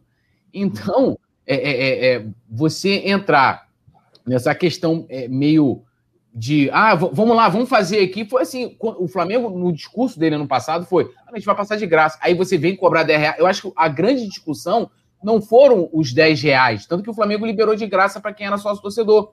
Que é o cara que já está consumindo o produto e fala assim, pô, esse cara que está me pagando aqui, não sei, 40, 50, 70 reais, ele é um cara que está ele tá, ele tá ali propenso a gastar dinheiro com o Flamengo. Você já tem ali mais ou menos um perfil definido daquele torcedor. O problema foi o discurso e o que foi a prática. E também é, é, a, qualidade do serviço, por quê? É, nada contra o Maicujo, mas se a gente tiver o nosso time de pelada, e a gente tiver o mínimo de estrutura, a gente pode criar um perfil lá e fazer a transmissão dessa pelada ao vivo. Né? E a maioria do que a, o Maicujo produz, um ou outro produto lá é, é, vamos dizer assim, mega profissional em sua transmissão, é amador. Lá tem até campeonato do Afeganistão. Então, o Flamengo está pegando para si algo que você tem profissionais super gabaritados. A Globo tem um time lá, tanto do comercial, tanto do lado da tecnologia. O Flamengo tem isso, o Flamengo vai oferecer isso quem é, o Flamengo tem uma equipe comercial para vender essa plataforma, esse, esse, esse pay-per-view. Então, assim, tudo isso tem que ser visto. E a Globo, independente de, né, lógico, tem os prós e tem, tem os contra, tinha lá profissionais super gabaritados, sendo que o pessoal fala, ah, a Globo tá pobre. Eu tava vendo hoje uma reportagem, encerrando, Rafa, cara, que só lá no, no, numa prova lá que teve lance do BBB com patrocinadores, um valor absurdo. Por quê? Porque tem profissionais competentes eh, específicos para isso. Assim como ela fez tanto para o Maracanã. Né? É, vamos aqui com o Fluminense criar uma empresa, botar um, um CEO ali para gerir isso aí. É assim, é, na minha opinião, é a forma que deveria ser, ser feita. Né? Muito bem, vamos ouvir o João. É, antes só o Thiago Ribeiro, que ele manda um superchat é, falando sobre a transmissão internacional. Pois é, até o, o Maicujo teve uma certa diferença para quem tá, estava fora do Brasil, deu problema. Ele fala: vocês sabem se vai ter um pacote internacional com transmissão para quem mora nos Estados Unidos? O que, que você disse, Kika? É, fora do Brasil foram 10 doletas. 10 doletas, exatamente. É. Bem mais caro. Fala aí, João Granete. A federação ela exige né, que bote o time titular a partir da terceira rodada, é isso?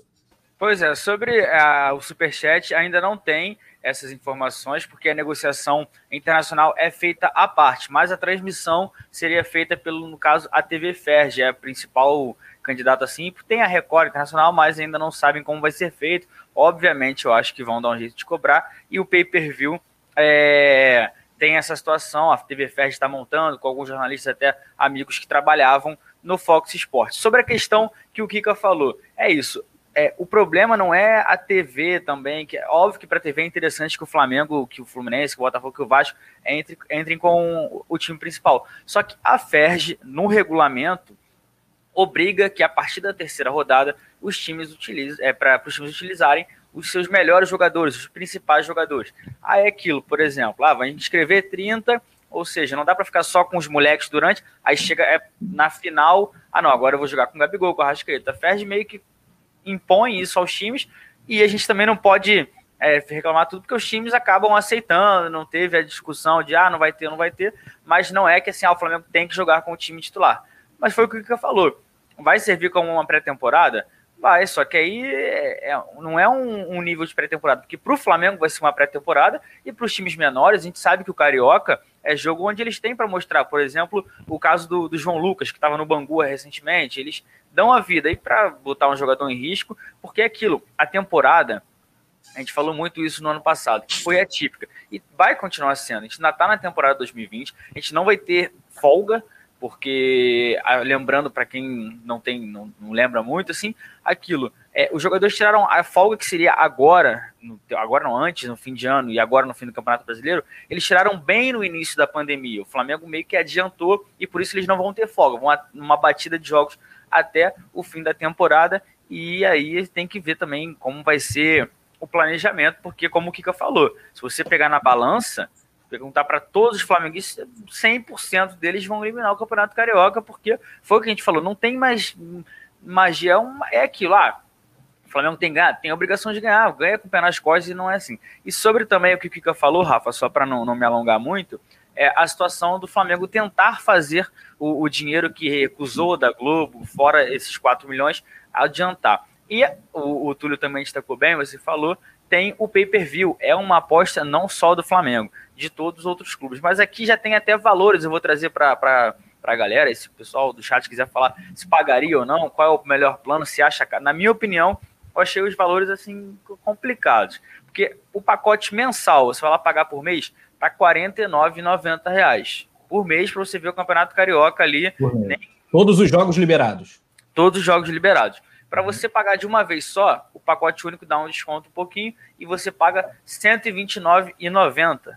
Sim, uma vez só e você tem a competição inteira para assistir. Todos os jogos é aquilo. Você, o Flamenguista. Botafogo Olaria, quatro da tarde. Madureira e Boa Vista. Ninguém vai querer ver.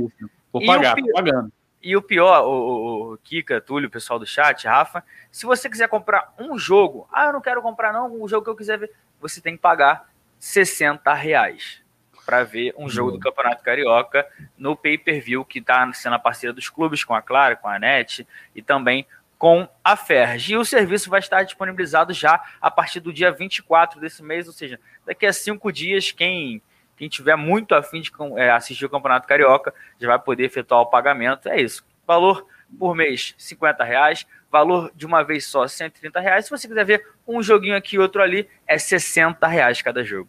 Isso aqui é uma facada, né? Como diz o. Acho que é o Túlio que fala, faz o Pix, faz o Pix, né, cara? Aquilo, coisa de doido. Eu, eu posso parada. responder uma mensagem aqui?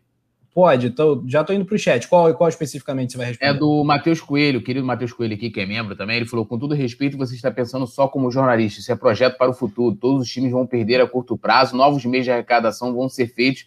Você não pode mensurar o futuro. Primeiro, que as plataformas, né, as demais, é, sem ser TV aberta, não são novas, não são novos meios de arrecadação. A Globo antes pagava por esse pacote todo. Eu estava é, na reunião em que se aprovou, falei isso aqui já, que se aprovou ó, o último contrato do Flamengo no Campeonato Brasileiro.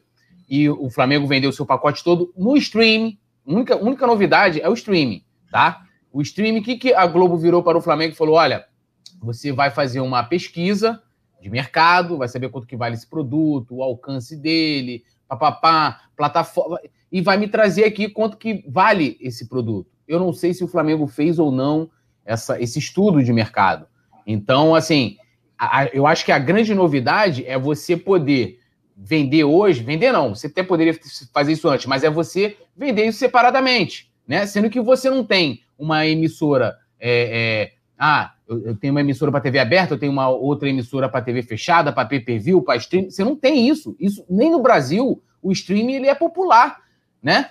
A, a própria pay-per-view, ele, ele, é muito restrito o número de assinantes, já a TV fechada, cara. Você pegar, tanto que você pega a audiência de TV fechada, o cara a, a TV que passa é de um traço, passou lá, teve um porcentinho lá, estão caindo de felicidade. Então, assim, não tem como a gente ficar aqui. Eu, o que eu tô pensando é o seguinte: que o Flamengo, em dois anos, nessa briga com, com a, a, Globo, ou com o valor que o Flamengo discordou, acho que está no direito até do Flamengo, eu tô aqui dando minha opinião, o Flamengo perdeu 38 milhões. Foram 18 milhões ano passado e 20 que seriam esse ano. Então, olhando para todo o contexto de pandemia, diminuição de arrecadação, a, faz falta esse valor hoje. Eu acho que o Flamengo poderia estar, tá, aí nesse caso, entrando no que o Matheus está falando, o que eu não, não, discordo, mas pensando no futuro, seria estar junto com os demais clubes, é, estudando como eles poderiam de fato ganhar fazendo essa plataforma. E só para acrescentar até na informação do, do JP, a FED ela contratou, né, ou ia, iria contratar uma empresa especializada para poder gerar as imagens e a partir dessa geração de imagens ela vai né, fazer essa, essa distribuição, né? Tipo a Comembol faz hoje, a FIFA, mundo. Ô, Rafa, só para a gente também entrar no, no, balanço que o Túlio falou de valores, que realmente é o que interessa para o clube, é o que, é, com uma temporada sem, sem torcida, é, a gente fica meio a par assim, querendo saber sobre a bilheteria. São 3,9 milhões por dois anos. Não é que ah, vai ser 3 milhões,9 agora é, na, nessa edição e na outra também não. São os dois anos. Se a gente quiser comparar rapidamente, um patrocínio que muita gente às vezes nem esquece que o Flamengo tem é o da Union Life, atrás do short. Só para estampar a marca pequena ali, muita gente às vezes passa despercebido. A Union, Union Life pagou é, 3 milhões por 11 meses, ou seja, um patrocínio de repente é, já cobre, é, um por menor que seja, já cobre aí o que o Flamengo vai, vai receber. Então é, é bem pouco, a gente está acostumado a ter sempre as maiores cotas, e além disso, o Flamengo entrou no, no mar onde ele não queria no ano passado, que ele achava que ele não devia receber o mesmo que os outros clubes. Ou seja, vai receber o mesmo e muito menos do que foi ofertado na última temporada, Rafa. Ainda tem isso. Grande. Olha aqui, galera, fazer alguns lembretes para você que está aí do outro lado acompanhando resenha. Deixa aquele like, muito, muito, muito importante. Marcelo Martins mandou um super sticker pra gente, um super abraço para você, Marcelo. Tá com a foto do Buzz Lightyear, né? Fabrício Kika adora o Buzz Lightyear, tem um bonequinho do Buzz Lightyear em casa. Ah, tava aparecendo o Domi Torren aí atrás de você. Kika, não sei nem o que você tá falando. Fala um minuto grego aí, cara. você sabe do que eu tô falando. Você é fã do é. dominismo, Kika? Aqui pode ficar tranquilo. Não, cara, aqui é o seguinte, no Mundo na Bola, a gente fez tava uma aparecendo. série uma série de estudos de técnicos quando o, o, o Flamengo estava contratando o técnico. E é engraçado, né? É, claro, o Domenech teve uma 20 mil, 30 mil. E aí o Leonardo Jardim teve 18 mil visualizações. Agora tá subindo dramaticamente. A galera é, voltou. Porque... Aí, aí a gente vai falar disso. Parece uma fichinha do Domenech e tal, não sei o quê. Pois é, o Kika adora. O Dom, a, gente, a, gente, a gente finge que acredita que você não gosta do Dom. Pois não, é, mas eu gosto do Dome. Quem falou que eu não gosto do Dome? Eu só acho não, que ele não é o técnico do Flamengo, pô. É pecado falar isso, hein?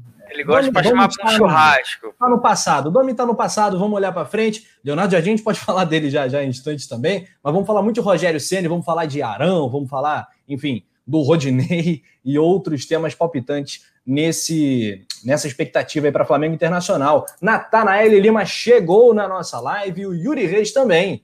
Yuri Reis mandando. Esses valores são absurdos, prefiro acompanhar a narração mais pé quente rubro-negra, isso que é uma moral. Então cola no Coluna do Fly, independente de ter a imagem ou não, você acompanha aqui no Coluna.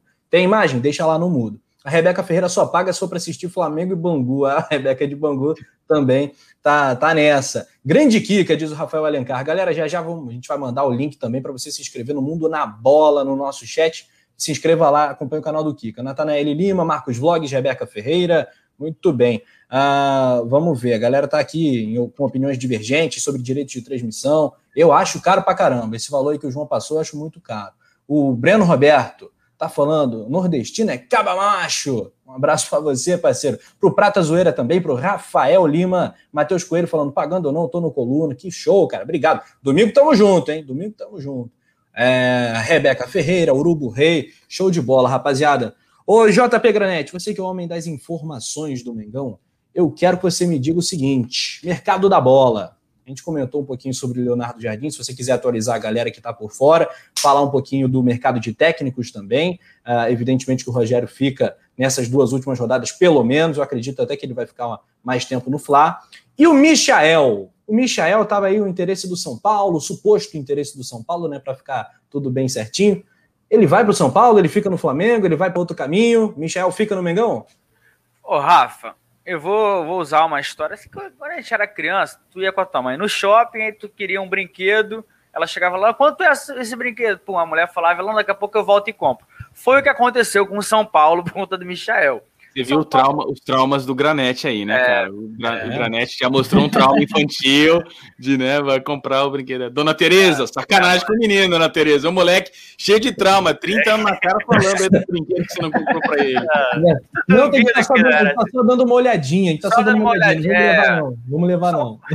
O São Paulo veio aqui, o Murici deve ter, pô, contado. Não, tá. Daqui a pouco eu vou, vou ver aquele e já volto, vou ali no outro time e volto. Foi o que aconteceu, porque o Michael é, não está com tanto espaço no, no, no, Flamengo. A gente sabe que deixou muito a desejar. A gente botou uma expectativa muito grande em cima do atacante. E o Flamengo, assim, não é que ah, quer se livrar do jogador a qualquer custo. Foi o que o São Paulo achou. O São Paulo quis tentar um empréstimo. O Flamengo falou: olha, eu não quero um empréstimo, a gente quer negociar o atleta. Aí o São Paulo foi lá contar as moedinhas, ver como é que tava e viu que o Michel está muito acima do que eles podem pagar, por isso eles recuaram. São Paulo não está mais é, negociando, não, não, chegou nem a negociar, foi uma sondagem, uma proposta, não chegou o contrato, papel timbrado lá, porque é aquilo. O Flamengo em 2019, só para a gente atualizar a galera, o Flamengo pagou 7,5 milhões de euros por 80% dos direitos é, econômicos do Michel. Ele foi o jogador mais caro da última temporada. E recentemente teve um, uma proposta do Al Ain do futebol dos Emirados Árabes, que assim, queria um empréstimo pagando 8 milhões de reais. Não vai falar ah, que é, tá pagando mais, não. É reais. E o Flamengo falou: olha, não quero. Foi a mesma situação do Léo Pereira com o Besiktas. O Flamengo vê que pode negociar os atletas, mas quer pelo menos diminuir o valor que foi investido, porque obviamente foram os dois jogadores mais caros da última temporada que não renderam, não estão nem perto de brigar por uma vaga na equipe titular. E o São Paulo, por isso, foi, depois do all-in, veio como quem não quer nada, fez uma proposta, o diretor do Flamengo falou, olha, não quero emprestar, a gente quer vender, a gente pagou 7,5 milhões de euros pelo Michael é, por 80% dos direitos econômicos, foi revelação e tudo mais. Se você quiser, a gente senta e conversa. O São Paulo analisou lá, o pessoal da finança viu que estava muito fora da realidade atual do São Paulo e por isso o time optou por deixar de conversar com o Michael. Por enquanto, Michael fica no Flamengo e não vai jogar no futebol paulista, Rafa. É desejável ter o Michel para 2021, Túlio? Cara, assim, eu acho. Eu, aí eu tô com o clube. Eu acho que você não vai vender por qualquer valor, né? Não vai vender por qualquer valor. Eu acho que um dos grandes exemplos aí tá no que o Kika falou. O Rodinei hoje não é mais o Rodinei do Flamengo. Passou lá um treinador que soube é, fazer com que o Rodinei jogasse, né? É, e o Michael, acho que também, eu acho que ele precisa de uma orientação igual o Júnior Baiano teve quando foi para São Paulo, né, lá do Tele, em que ele tornou um jogador mais limpo, mais leal, começou a jogar mais, que era um grande zagueiro, né, um grande zagueiro do futebol brasileiro, é, revelado no Flamengo, mas que, né, meu irmão, Titular era o Copa bicho... do Mundo de 98. Isso, isso aí, num, numa seleção que tinha muitos craques, né, que Muito chega nem perto aí, vou botar a seleção de hoje. Então, eu, talvez o Michael precise de uma orientação. Eu vejo o Michael, é, sei lá, acho que falta muitas vezes inteligência, ou então ele falou assim: ah, eu fiz isso aqui e deu certo, eu vou sempre tentar dessa maneira, né? E, mas não pode vender por qualquer valor. Tipo, ah, chegou ali o São Paulo ali com mesmo, seis moedas, ah, quero levar aqui, ou mesmo por empréstimo, porque é, de certa forma você está é, reforçando o rival. Eu tenho certeza que se as pessoas tivessem né, o poder de prever o futuro, falar assim, olha, vai chegar no final de, no início de 2021 lá no Campeonato Brasileiro e o Rodinei vai ser pedido, né, um dos destaques aí do Inter de Abel Braga, invicto durante 12 jogos, 9, 9 vitórias, né, e vai ter um torcedor que vai pagar um milhão de reais só para ele jogar contra o Flamengo. Ninguém ia querer liberar o Rodinei. Você não vai querer reforçar rival. Então, acho que ah, quer levar, beleza. Eu, eu até venderia, mas que você minimize é, de todas as formas o prejuízo, e não de qualquer jeito. Mesma coisa foi o que eu defendi aqui na fala do Léo Pereira, inclusive um cara que eu critiquei demais, mas eu concordei com o clube falar: não, a gente não vai vender por esse valor, desculpa, mas que isso. É uma máxima do jornalismo, né? Os valores assustam, valores assustam e o São Paulo agora sai da negociação do Michael. Ô Fabrício Kika, você acha que o Flamengo vai conseguir um, evoluir o Michael. A gente sempre falou que o Michael é uma joia bruta, que precisava ser lapidado. Até agora ninguém conseguiu lapidar muito o Michael. Ele também parece ser um jogador que precisa de espaço, da liberdade que tinha no Goiás. No Flamengo ele não vai ter isso. Não tem e não vai ter. Você acha que o Flamengo vai conseguir, um, transformar o Michael naquilo que a gente imaginou que ele poderia ser? E dois, o Flamengo vai conseguir um retorno financeiro em cima do Michael? Não e não. Não e não. Não, não vai. A, a questão do, do, do, aprimoramento do jogador passa por uma lista de prioridades que qualquer técnico tem. Então, o técnico assume um determinado time de futebol e ele analisa a esquadra, o time e vê o que precisa ser feito primeiro. Primeiro precisa acertar a defesa, depois precisa acertar a transição. E lá no final da lista, vem lá, melhorar a parte dos fundamentos de alguns jogadores. Isso está lá no final da lista. Por quê? Porque o técnico de futebol do time profissional assume o time imaginando que a grande maioria do elenco tem a parte dos fundamentos bem desenvolvidos. O Michel não tem. O Michel tem uma dificuldade enorme de ler o jogo, tem uma dificuldade enorme de fazer passes simples. Agora, é um jogador rápido que é um driblador razoável. Então, o, o processo é, de melhora dos fundamentos dele passa por uma prioridade que um técnico do Flamengo não pode ter. Por quê? Porque com a atual é, qualidade do elenco do Flamengo, a gente pode prescindir um jogador como o Michael. Falar, não dá para. Vamos lá, vamos preparar aqui um treino especial para a gente melhorar o fundamento do Michael e fazer com que o Michael entenda o nosso tipo de jogo. Não. Ele deu certo no, no Goiás porque ele tinha muito pouco comprometimento tático. Ele ficava aberto pelo lado esquerdo, recebia a bola em profundidade, corria e fazia gol. Ele vai ter que, ele vai ser um jogador que pode melhorar algum time do Campeonato Brasileiro que tem essas características e que possa é, ter o seu time, é, ter o time organizado em volta da ausência tática dele. É isso. Então não vale a pena fazer isso no, no com o Michael. É uma besteira, a perda de tempo. Uh, com relação a fazer dinheiro, é, quando eu ouvi essa história do São Paulo, eu, na hora eu pensei assim: ao invés de vender esse cara, tenta fazer uma troca. Pega o departamento de análise do Flamengo, se é que existe, né? Vamos lá, né? cornetado, momento cornetada, né? É, faz uma análise, pega uma molecada, um moleque desse aí do São Paulo. São Paulo tem uma base ferocíssima. A base do São Paulo é excelente. E esse ano, o campeonato do São Paulo teve alguns momentos com muito bons jogadores. E tenta fazer uma troca, porque o Flamengo é assumir a perda. Esse aí perdeu, perdemos dinheiro nele, foi um negócio mal feito. E ó, eu tava. Ó, o Domenech. Ê, Domenech! Domenech, Domenech. E eu me lembro, eu tava, participei aqui no Coluna quando, na época da contratação do Michael. Eu disse: é besteira, muito caro, vocês enlouqueceu. Porque é um jogador que qualquer analista básico olhando para ele vê que tem uma dificuldade de, com fundamentos. Né? Você vê ele correndo né, com a bola. Se a bola não está redondinha na frente dele, a bola está meio de lado, a bola já bate na joanete, bate no joelho, a dificuldade no controle da bola, no desenvolvimento da jogada com ela no chão, que é impressionante. Tá, mas qual jogador do São Paulo, desses crias aí, você acha que, que seria uma boa para o Flamengo? Eu acho o Gabriel Sara um grande jogador, só que o São Paulo não vai fazer, não faria esse é. negócio. Exato. O Gabriel Sara é, é um jogador muito bom que está passando por um momento muito ruim. Esse mês de janeiro do Gabriel Sara foi uma, uma, uma tragédia. Mas antes, é, o segundo semestre do ano passado foi excelente. Um jogador que me parece ter muito potencial. Muito bem. João Granete tem a pergunta aqui do Marcelo Martins. Joga na tela ele de novo, produção, por gentileza. Grande Marcelo Martins, que tem um Buzz Lightyear, né? Que o Kika acha que ele fala que não conhece. É, salve, salve, uma dúvida. Não sou assinante da NET, claro, ou vivo. Minha operadora é a Sky. Vou poder assinar o pacote de transmissão do Carioca? Abraços. Vamos à resposta. Vai ter Carioca na Sky, João?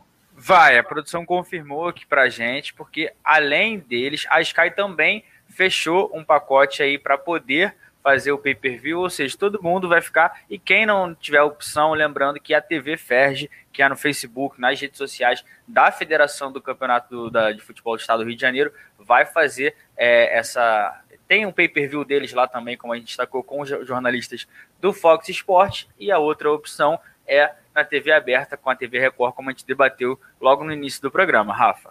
Valeu, Marcelão, tá respondido. Ô, Túlio, Aqui, a galera tá falando do Brenner, do Igor Gomes, do São Paulo, jogadores que poderiam Ô, Rafa, o Rafa, citou o Sara. Diga, João.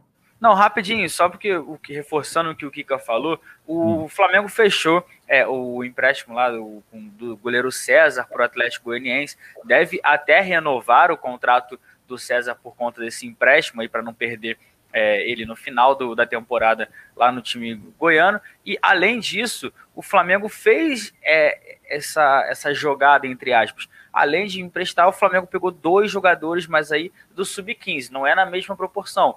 Mas foi de repente uma troca. Olha, eu te empresto cedo, você me dá duas joias aí da sua base, que aí a gente consegue conversar. De repente é o que o Flamengo pode fazer com os jogadores. E o empréstimo também não é tão ruim como o Kika destacou. O Rodinei tá indo bem, o Rodinei vai vai jogar, o Inter vai pagar um milhão e também ao fim do empréstimo, eu tenho certeza que vai fazer proposta. É, são várias opções aí que o Flamengo tem de não precisar e não ficar refém de querer vender os jogadores a qualquer custo. Né? Muito bem. Ô, Túlio, o Fernando Amaral joga um nome aqui polêmico para nossa roda. Ele fala do Soteudo. O Gabigol esses dias tirou foto com o Soteudo, postou ali no, nos seus stories e a galera já ficou animada. Eu trocaria o, o baixinho Michel pelo baixinho Soteudo mole, mas não é muito fácil. Né? Na hora.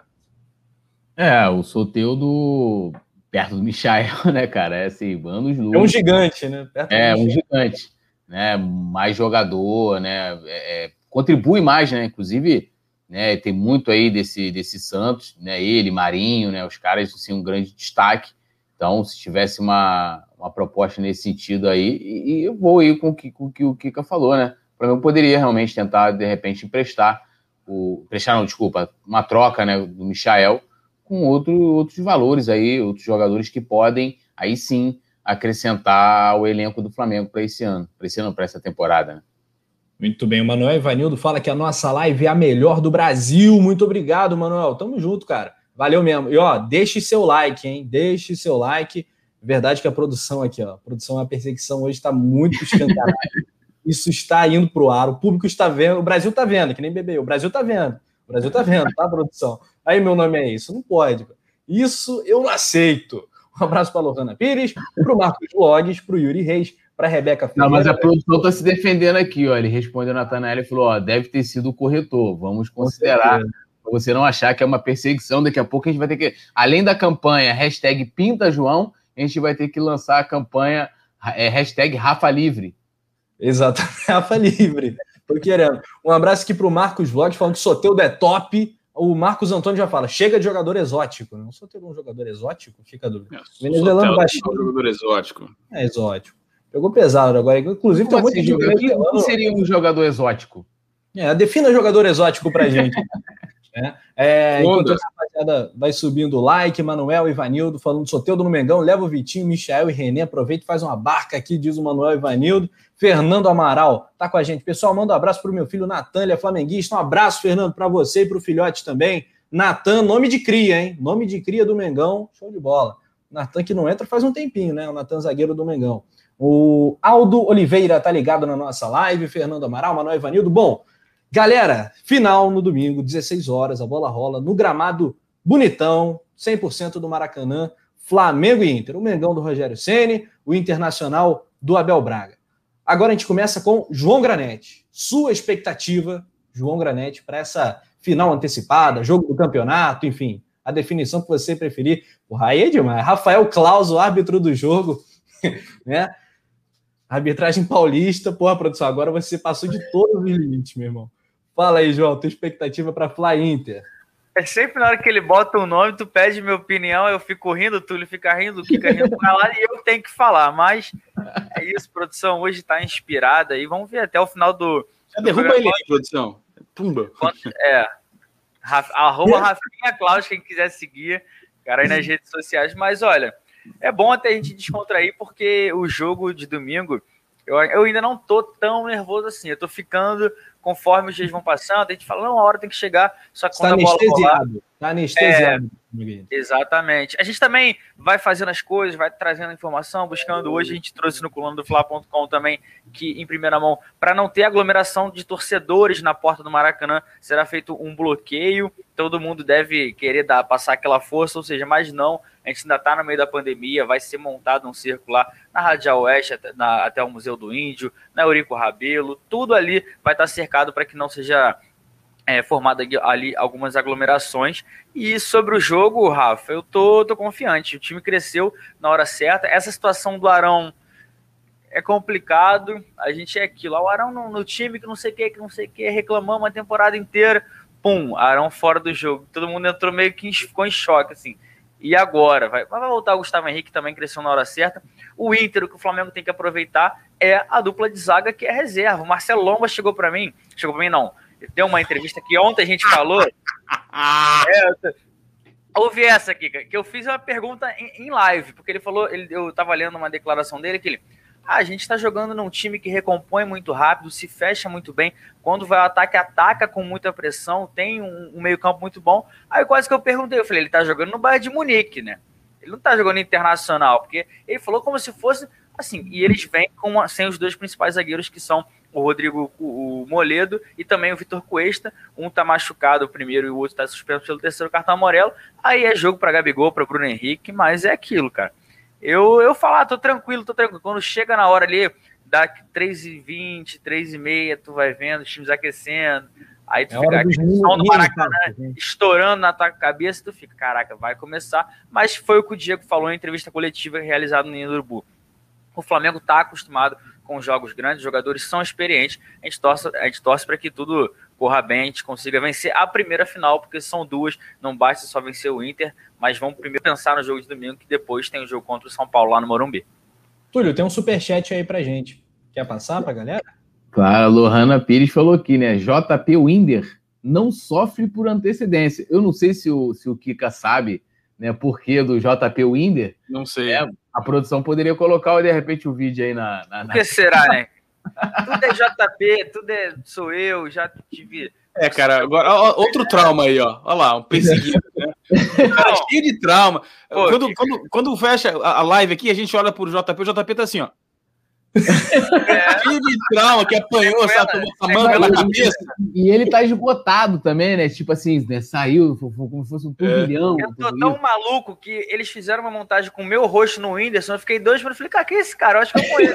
Era eu. Nossa, o cara Não, é muito perdido. É, eu tô perdidaço. Produção, tá, produção, tá no meu Twitter, tem lá o trecho, esse, justamente esse trecho né, do, do, do JP ali, impressionante. Semana decisiva e o Túlio fazendo montagem de, de Winder. Quem disse que fui eu, cara? Eu, dançando, dançando, requebrando. Dançando, requebrando. No, no grupo do clube de, de, né, de membros do canal, rola de tudo lá. Tem figurinhas minhas também. Inclusive, Rafa ah. Penido né, produz lá, eu fazer, como é que é? é? O poeta Potter, né? Eu lá e tal. Então, assim, o pessoal já tá me dizendo aqui, JP Menino Veneno. Menino, eu vou lá, eu vou, eu vou jantar, por exemplo, sete horas, sete mil eu termino, meu telefone tem mil mensagens. No mínimo 30 menções de mela com figurinha, com um monte de coisa, e a produção tá colocando na tela, vamos fazê-la já. Quer participar, quer me zoar, quer falar com o Túlio. O Túlio é o líder da panela. A panela do Coluna ali, é ele.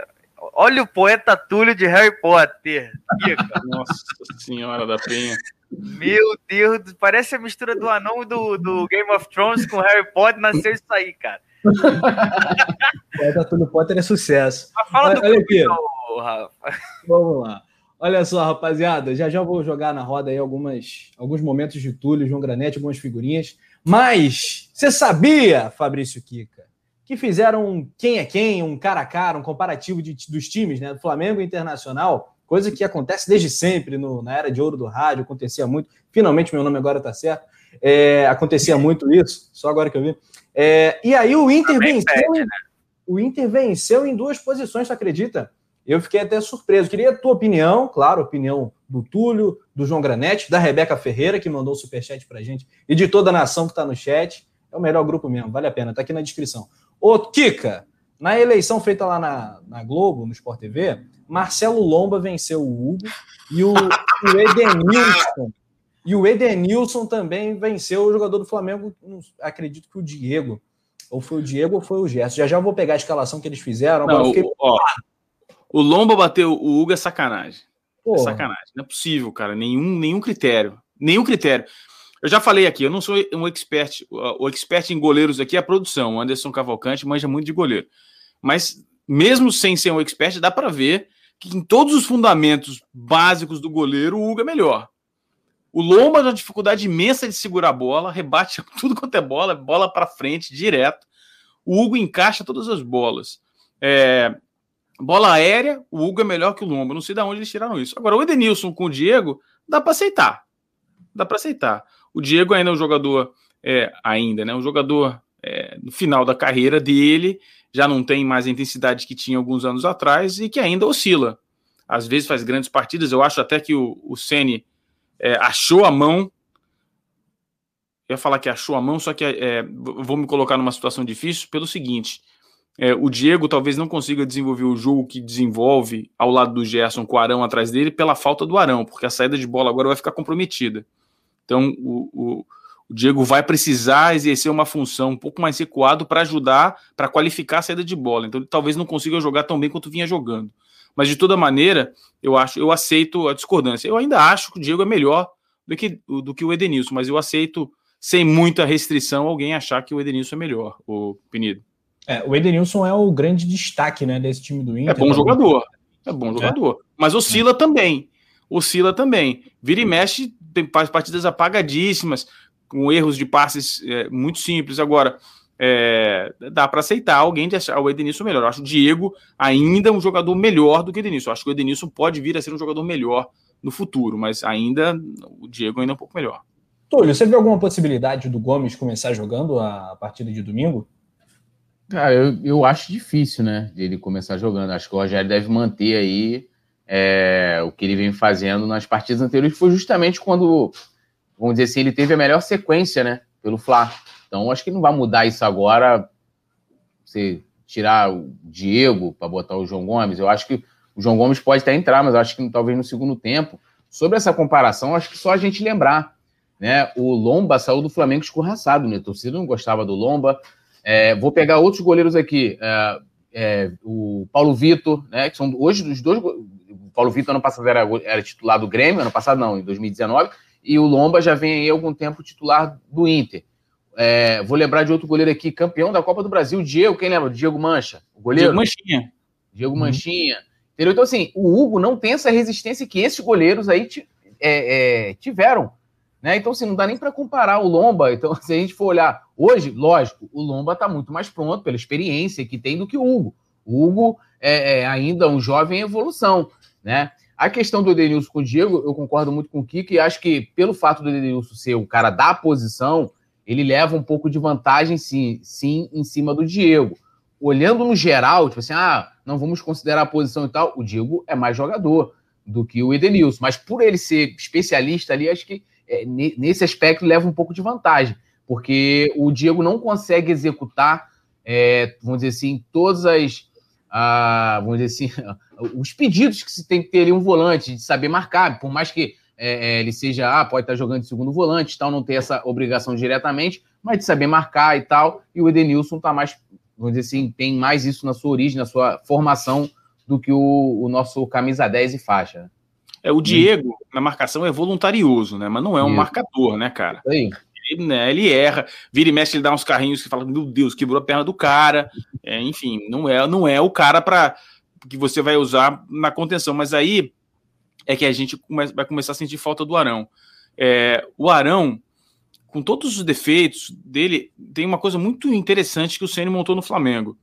É, evitar, porque quando o Flamengo saía é, antes do Arão ser recuado pro zagueiro, pra, como zagueiro, o Arão recuava, ficava entre, entre os zagueiros para ajudar na distribuição. Isso não acontece mais, ou seja, a gente não perde um volante no meio, a gente ganha uma presença é, de um jogador a mais na meiuca. E outra, quando o Flamengo está atacando, o Arão joga de volante, não joga de zagueiro. O Arão está lá no campo ofensivo. Isso é uma, uma, é, é uma sofisticação tática muito legal do CN. É que é arriscado precisa de mais treino, muito mais treino, não é uma coisa de um mês ou dois, mas já é uma, uma intenção muito legal. O cara consegue montar o time quando o time está ofensivo jogando com um zagueiro só. É legal. Então o Arão vai, vai fazer falta e vai afetar a qualidade da participação do Diego no jogo. Muito bem. Galera, lembrando também para você se inscrever no segundo canal do Coluna do Fla, né, que tem conteúdos exclusivos, o Coluna do Fla Play, além do Coluna do Fla principal. Também se inscreva no canal do Kika, Mundo na Bola. Siga a gente nas redes sociais, o Coluna do Fla, tá acompanhando resenha, os jogos posta, marca a gente e vamos que vamos. Agora voltando para o chat, o Jefferson Fernandes perguntou se pode fazer uma pergunta para o Kika. Claro que pode, manda a pergunta que a gente passa para o Fabrício, né, cara? Ô Jefferson, pode mandar a pergunta, fica à vontade. Como se precisasse fazer pedido, né? Posso é. dar uma autorização fazer pedido para o Kika? Pois é, o Vladimir tá perguntando, cadê a Paula Matos? Ela tá no chinelinho. Paula hoje tá no chinelinho e é, e é isso. Oh, brincadeira, a Paula tá descansando, já já ela retorna à mesa do Coluna. Amanhã ela tá aqui. O Yuri Reis está perguntando para a gente se ele deveria colocar Gerson João Gomes ou Diego Gerson. A gente já mais ou menos respondeu essa situação aí. Uh, o vovó Tiringa está com a gente também. O Adriano Ribeiro fala: ficar de olho no Patrick no Galhardo. Vovó Tiringa. É, Jorge Barbosa, Milton Jorge, falando que o Flamengo não tem que dar bobeira para é vovô Tiringa, cara. Onde você tá... é, vovô. É, vovô Tiringa. Mandou uma mensagem assim: ó. Kika malha glúteos. Ó, que isso, cara? É, eu ia poupar o Kika dos comentários, mas como ele próprio fez questão de pontuar isso, quem sou eu, né? Não, é que olha só, o cara, o cara manda uma manda mensagem assim: Kika malha glúteos. Aí a foto dele sem camisa olhando de lado assim, ó. ah, é o vovô Tiringa, é o vovô Tiringa que, que o é Rafa fez de vovó, né? É o, desculpa, vovô Tiringa. Um abraço. Ô, João Granete, quais são as principais forças do Internacional? Com o que, que o Flamengo tem que se preocupar? O amigo já falou, que é o, o Thiago Galhardo, que voltou fazendo gol, e também lembrou do Patrick. Então, olha, eu destacaria o Thiago Galhardo, mais ou menos, não tanto. Tá voltando de lesão, fez um gol, ah, fez um gol contra o Vasco para mim, os dois melhores jogadores são sim, é, o Edenilson e o Patrick. O Patrick, por muitas vezes, diversas vezes, assim, falando agora é, de, do ano passado, da última temporada, ele foi até criticado pelos torcedores do Internacional, mas é um cara de muita força, ele gosta sempre de partir para jogar no mano a mano. O Edenilson é um, é um, é um volante que, que gosta de pisar na área. E eu não consigo ver o Inter com essa força toda sobre o Lomba. Você falou desse um, um contra um aí. Eu acho que o Lomba não é melhor nem que o, que o Danilo Fernandes, que é o goleiro reserva, que fez aquela temporada no esporte, acabou se machucando. Aí o Lomba ganhou uma oportunidade e acabou aí é, fixando no gol nessa temporada. A gente sabe também do Abel como é que ele é com certos jogadores, ele se apega a um ou outro, e, mas de resto, é um jogador que eu gosto do, do elenco deles, que não vive um grande momento, é o Cuesta, que também não vai jogar. Eu acho que o forte desse time do Inter são esses dois jogadores, o Patrick e o Edenilson, eles que ditam o ritmo. Então, se o Flamengo conseguir anular essas duas peças, eu tenho certeza que o Inter não vai conseguir criar muito, porque no jogo contra o São Paulo, que foi o jogo mais marcante do Inter nessa temporada, a gente viu que estava um jogo ali truncado, do nada, o meio-campo de São Paulo sofreu um apagão, o Inter o, o, conseguiu é, se impor com o Edenilson com o Patrick, aí foi só assim, o São Paulo errava, eles recuperavam a bola e, e jogavam no erro do São Paulo. Então acho que eles vão fazer uma partida muito semelhante, vão esperar o Flamengo, a postura deles não vai ser, não vai ser de sair para o jogo, e o Diego também citou isso na entrevista coletiva. Disse que o elenco está preparado para fazer um jogo jogado, né, como o pessoal gosta de falar, de toque de bola, um jogo mais rápido, mas se eles quiserem partir para um jogo mais truncado, o Flamengo também está treinando e trabalhando todas as situações para furar o bloqueio e sair com os três pontos. Rafa. Valeu. Lembrando que o Inter tem 69 pontos, o Flamengo tem 68. Em caso de vitória do Inter, o campeonato acabou, né? Então o Inter não pode vencer de jeito nenhum. O empate também não fica muito legal para o Flamengo, porque o Inter decide o campeonato em casa contra o Corinthians e o Flamengo pega o São Paulo na última rodada. Falar em São Paulo, o São Paulo joga logo mais às 9h30, jogo adiado. Sexta-feira tem jogo, é isso aí, rapaziada. Jogo São Paulo e Palmeiras, né? É, a bola vai rolar no Morumbi. Ah, aqui, o Thalisson Léo tá falando muito brabo o programa com o Kika. Lembra os velhos tempos, os episódios que ele fez sobre o estádio. Perfeito para o Flamengo, fica bom demais. E é atemporal, vale conferir a série especial Estádio do Flamengo com Fabrício Kika, um dos conteúdos de maior qualidade da história do Coluna do Fla, com essa fera aqui, Fabrício Kika. É... Gostou? Pô, depois você, depois você, depois a gente acerta isso aí aqui. o... Mas é, é sério. Diego Miguel está aqui com a gente também. Galera falando um monte de BBB, eu tô muito por dentro não. Quem sabe muito é o Juliano. Aparecido Costa tá falando que domingo vai ter gol do Gabi. Deus te ouça, parceiro. Vamos, vamos preparar a plaquinha. Errol Flynn tá falando que a mina de ouro vai ser o Rodinei. Ô, Túlio Rodrigues, como é que vem o Inter de Abel Braga para o Maracanã? Intimidado? Encorajado, querendo ganhar o título já no Maracanã, tentando resolver, jogando por uma bola, pelo empate? Fala aí. Olha, eu acho que eles vão, vão, vão jogar por uma bola, cara. Acho que o, o Inter vai dar lá, falar, Flamengo, vai aí, faz sua posse de bola, né, costumeira, e vão buscar os contra-ataques para tentar surpreender, né? É, o, que é, o que é muito perigoso, porque a gente sabe que os times do Abel têm a característica de se defender muito, né? Então, se os caras abrirem o placar, já estão com a vantagem enorme, né? Faltando dois jogos, complicadíssimo para o Flamengo já na partida. Mas também, é, até mudando um pouquinho, eles entram é, extremamente pressionados, porque eles nunca tiveram né, tão perto da conquista do Campeonato Brasileiro, depois de né, décadas, né? sem conquistar. E até mudando um pouquinho, só finalizando, eles estão nesse papo de que acho que vale isso também de que ah, estamos aqui utilizando as coisas que o Flamengo vem falando para né, como motivação. Na verdade, a soberba é toda do outro lado. A arbitragem tem beneficiado o outro lado. Tem um gol do Inter contra o Vasco, nós jamais saberemos se aquele gol foi legal. Eu acho que foi, mas não dá para. Com a tecnologia, você teria a certeza né, é, disso. Né? E eles estão lá. Eu estava vendo hoje uma, uma entrevista, uma fala, na verdade, do, do próprio Patrick. Ele falou assim: ah, nós mudamos do primeiro turno, como se o Inter. É mentira! O Inter, no primeiro turno, está envolvido em outras competições. Depois que ficou só no Brasileirão, é, aí teve ainda a troca do técnico. O Abel não começou bem, vai lembrar, né? Engatou depois porque ficou em uma competição. É, é a mesma coisa. Vocês acham que o Ceni teria condições de levar o Flamengo em paralelo em outras competições? Eu acho que não. Acho que não teria. Teria que priorizar uma para tentar. Como é a maioria dos, dos técnicos brasileiros, que mentem, né? Não faz igual o Renato que é bem mais, mais específico, né? Ele vai lá, prioriza mesmo, deixa isso muito claro.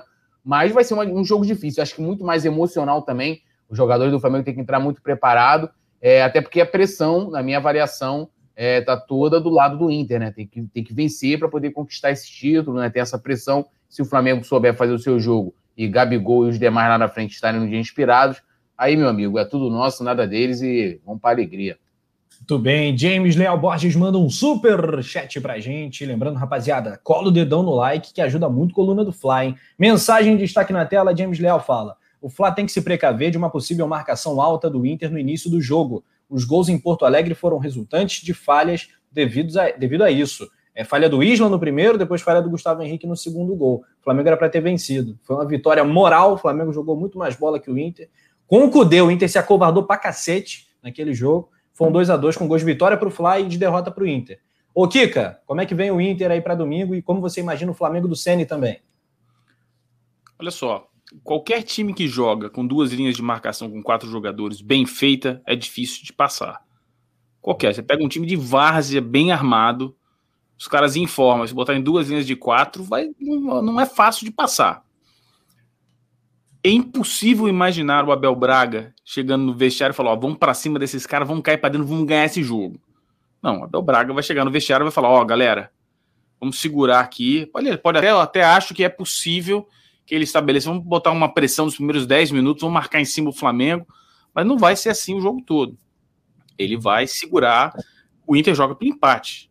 O Inter joga pelo empate. O Inter não vai se abrir, não vai partir para cima do Flamengo. Se eu fosse técnico do Inter, eu partiria para cima. Vamos ganhar esse jogo, acaba o campeonato. Acaba o campeonato. Não é assim é. que o Abel. Não é assim o, a cabeça do, do, do, Abel, não é assim que ele trabalha o time, não é assim que o Inter joga. É, eu acho que vai ser um jogo de contato, acho que vai ser um jogo pegado. Acho que o Flamengo não deve também cair em cima do Inter no começo do jogo. Acho que o Flamengo tem que cadenciar. Eu acho o seguinte: o Flamengo vai ter que observar como vai ser a transição do, do Inter. Quem e como o Abel vai, vai desenhar e quem ele vai designar para ser o cara da transição. E o Flamengo tem que jogar nas costas dessa transição. Tudo indica que vai ser o Rodinei. Tudo indica que a saída, a transição, a velocidade vai ser uma esticada de bola no Rodinei. Se for, é por ali que o Flamengo vai ter que jogar. Vai ficar perfeito para uma esticada do Bruno Henrique. Eu não vejo o Abel também chegando para o Inter e falar: olha, olha só, galera, tem o Bruno Henrique caindo por ali, então, Rodinei, você vai ficar aqui hoje e a transição vai ser feita com o Edenilson ou com o Moisés do Não vai fazer isso. Não tem essa sutileza. Não tem. Então, eu acho que o Flamengo vai ter que observar. Me parece que vai ser o Rodinei. Os primeiros minutos aí, o, o entendimento do jogo tem que ser do Flamengo. O Flamengo tem que entender como joga o Inter. E aí, porque o Flamengo tem repertório para jogar em qualquer lado, pela direita, pela esquerda e jogar pelo meio. O Inter não tem. O Inter é um time bem mais limitado. A minha única preocupação é o seguinte: será que o Ceni consegue fazer essa leitura? Uhum. Porque tudo que a gente viu, tudo que vocês falaram aqui no coluna, que eu comento no Mundo na Bola, eu acho que o time está melhorando. Não acho que o, que o Ceni discordo de algumas posições que o, o Túlio teve aqui no programa. Até, ah, não, aquilo foi sobre o Claudinho, que a gente depois pode falar sobre isso também. Uh, mas uma coisa que, que, que me incomoda até agora é que ele não enxerga, tem dificuldade de ver o jogo ali, cara. As substituições eu nunca entendo. Às vezes eu assisto o jogo de novo para ver, cara, por que, que ele mudou esse cara? E a gente vai precisar muito dele no, no começo do jogo, nos, começo, nos primeiros 20 minutos, para que ele analise, olha só, como é que está saindo, qual é que é a transição, como é que está a movimentação da transição, porque nós vamos ter que jogar por ali. Porque se a gente ficar batendo numa defesa que vai ter quatro jogadores recuados, possivelmente cinco jogadores com o Thiago Galhardo ou Yuri Alberto na frente, vai ser uma pedreira, vai ser um. não é futebol, vai ser batalha. E o Flamengo tem condição de jogar futebol e ganhar jogando futebol. Agora, a gente vai precisar que o Ceni leia o jogo e fale: ó, é com você, Everton Ribeiro, arrasca, cai aqui para a esquerda junto com o, o, Bruno Henrique e vamos jogar nas costas da transição. A gente vai precisamos contar com o Ceni nessa leitura, o Penido. Muito bem, quero ouvir o João Granete, a galera também. Se tiver alguma pergunta, manda aí que a gente vai responder ao vivo para você. O Rony Cardoso, ele acredita que o Bruno Henrique vai deitar em cima do Rodinei. Tomara, cara. O Alan Siqueira fala, boa noite, melhor bancada que fala do assunto Flamengo. Tá faltando a Paulinha para completar os melhores. Que é isso, que moral. Obrigado, cara. É, quero também mandar um alô especial para o Fernando Amaral, que está acompanhando direto da loja do Flamengo no shopping Itaguaçu, em Floripa. Aí sim, hein? Loja Nação Rubro-Negra, loja oficial do Mengão. Você aí de Floripa ou da região, garanta o seu produto oficial, seu manto sagrado, presentão aí para a galera de casa. Floripa é no Shopping Itaguaçu, em Blumenau, no Norte Shopping, Balneário Camboriú, na Avenida Brasil, as três lojas novas do Flamengo aí na, na região sul do Brasil, todas em Santa Catarina. Mandar um alô também para a galera do Facebook do Coluna do Fla que está acompanhando, galera do Face do Twitter também tá ligado aqui no Coluna. É, cadê? O, a Lohana Pires está falando, eu preciso do Kika num resenha com o Juliano sobre a visão de jogo do Sene, que tem evoluído, mas tem dificuldades de ler o jogo. Uh, o Dan Galmas pergunta no, das notícias do Flamengo. O João Granete, essa questão do Rodinei é uma notícia importante, né? Que o torcedor lá, Mato Grossense, do Internacional, é, não sei o que ele é, se ele é fazendeiro e tal, já tá sobrando, né? Um milhãozinho na conta do Inter para o Rodinei pagar a multa e ele jogar contra o Flamengo. Eu fiquei, como diz outro, eu fiquei assim, né? o queixo caiu Mas o dinheiro é dele, né? É, tem que ver em quem colocaram lá, qual telefone, qual a chave do Pix colocaram, que alguém recebeu um SMS do nada hoje cedo e viu lá, ah, caiu um milhão de reais aqui, porque um torcedor do Inter, o Inter divulgou até nas suas redes sociais. Eu vou ler, o Rafa, o, a nota que o Inter colocou para falar sobre a doação que recebeu. O Internacional informa que recebeu nessa sexta, 19 de fevereiro, a doação de um milhão de reais de Elusmar Mad Scheffer o torcedor colorado. Como é que, que é? Como é que é o último sobrenome? Sheffer. Acho que isso. Sheffer. Sheffer. Você vê que, porra, tá aprovado, Kika? Tá Pô, aprovadíssimo. Ele chegou quase, quase no mesmo nível do Simon Lé do Cultura, né? Vamos relembrar essa história, né? Inauguração do Ninho do Urubu, né? Tamo lá, o Rafa tava lá, eu tava lá, o Simon Ledo, né? Vem o, e o Tuller, né? o, o, o, o Simon comentando que não, o Tuller, porque é suíço e não sei o que, você tem que falar Tuller com no final. Falei, o virou, vai, ficar, vai virar figurinha isso aí. Beleza. Aí vem, né, no finalzinho lá da, da comemoração, vem os jogadores, né, que estavam é, se concentrando pro jogo contra o Atlético Paranaense, né? Cara, aí o Simon, né, pá, pega o microfone, pega a câmera, vou entrevistar o Tuller. Ô, Tuller, é verdade que seu nome a pronúncia correta do seu nome é Tuller. Aí o Tuller vira e fala assim: não, é Tuller mesmo, obrigado. E vai embora e sai andando. Caramba, tem gravação disso, cara? Ah, tem, em algum é. lugar tem. É, Tuller, tem. essa eu tava contando aqui em casa. Que sensacional, isso é uma pérola. Nossa! E o Tuller não falou mais nada. Falou, não, é isso aí mesmo. Foi embora, saiu andando. Caraca, eu falei, nossa! É Tuller mesmo, é Tuller mesmo. Olha só, rapaziada. Eu o, deixo o Alan... a nota, Rafa. Vocês ficam na ah, Não, vamos lá, vamos lá. O chefe, o que, que o Shepard? Estou de brincadeira. Vou ler de novo, não vou falar o último, que senão a quinta série não aguenta. Vou botar aqui. O Internacional informa que recebeu nessa sexta, 19 de fevereiro, a doação de um milhão de reais de Elos Marmad. O torcedor colorado, morador de Cuiabá, assinou o termo que repassa o valor ao clube sem qualquer tipo de contrapartida. Nosso mais sincero agradecimento. Ou seja, tem essa situação da multa, do Rodinei de que paga, não paga. O cara simplesmente deve estar com muito sobrando. Falou: ah, toma um milhão aí, que não sei, era melhor ir comprar, sei lá, cara, compra de, de, de uva, de, de, queijo, vai fazer alguma coisa. Mas ajudou o Flamengo, então já que o Inter agradeceu, eu vou deixar aqui o meu agradecimento também, que o Rodinei vai estar em campo graças ao Elus, Elusmar aí.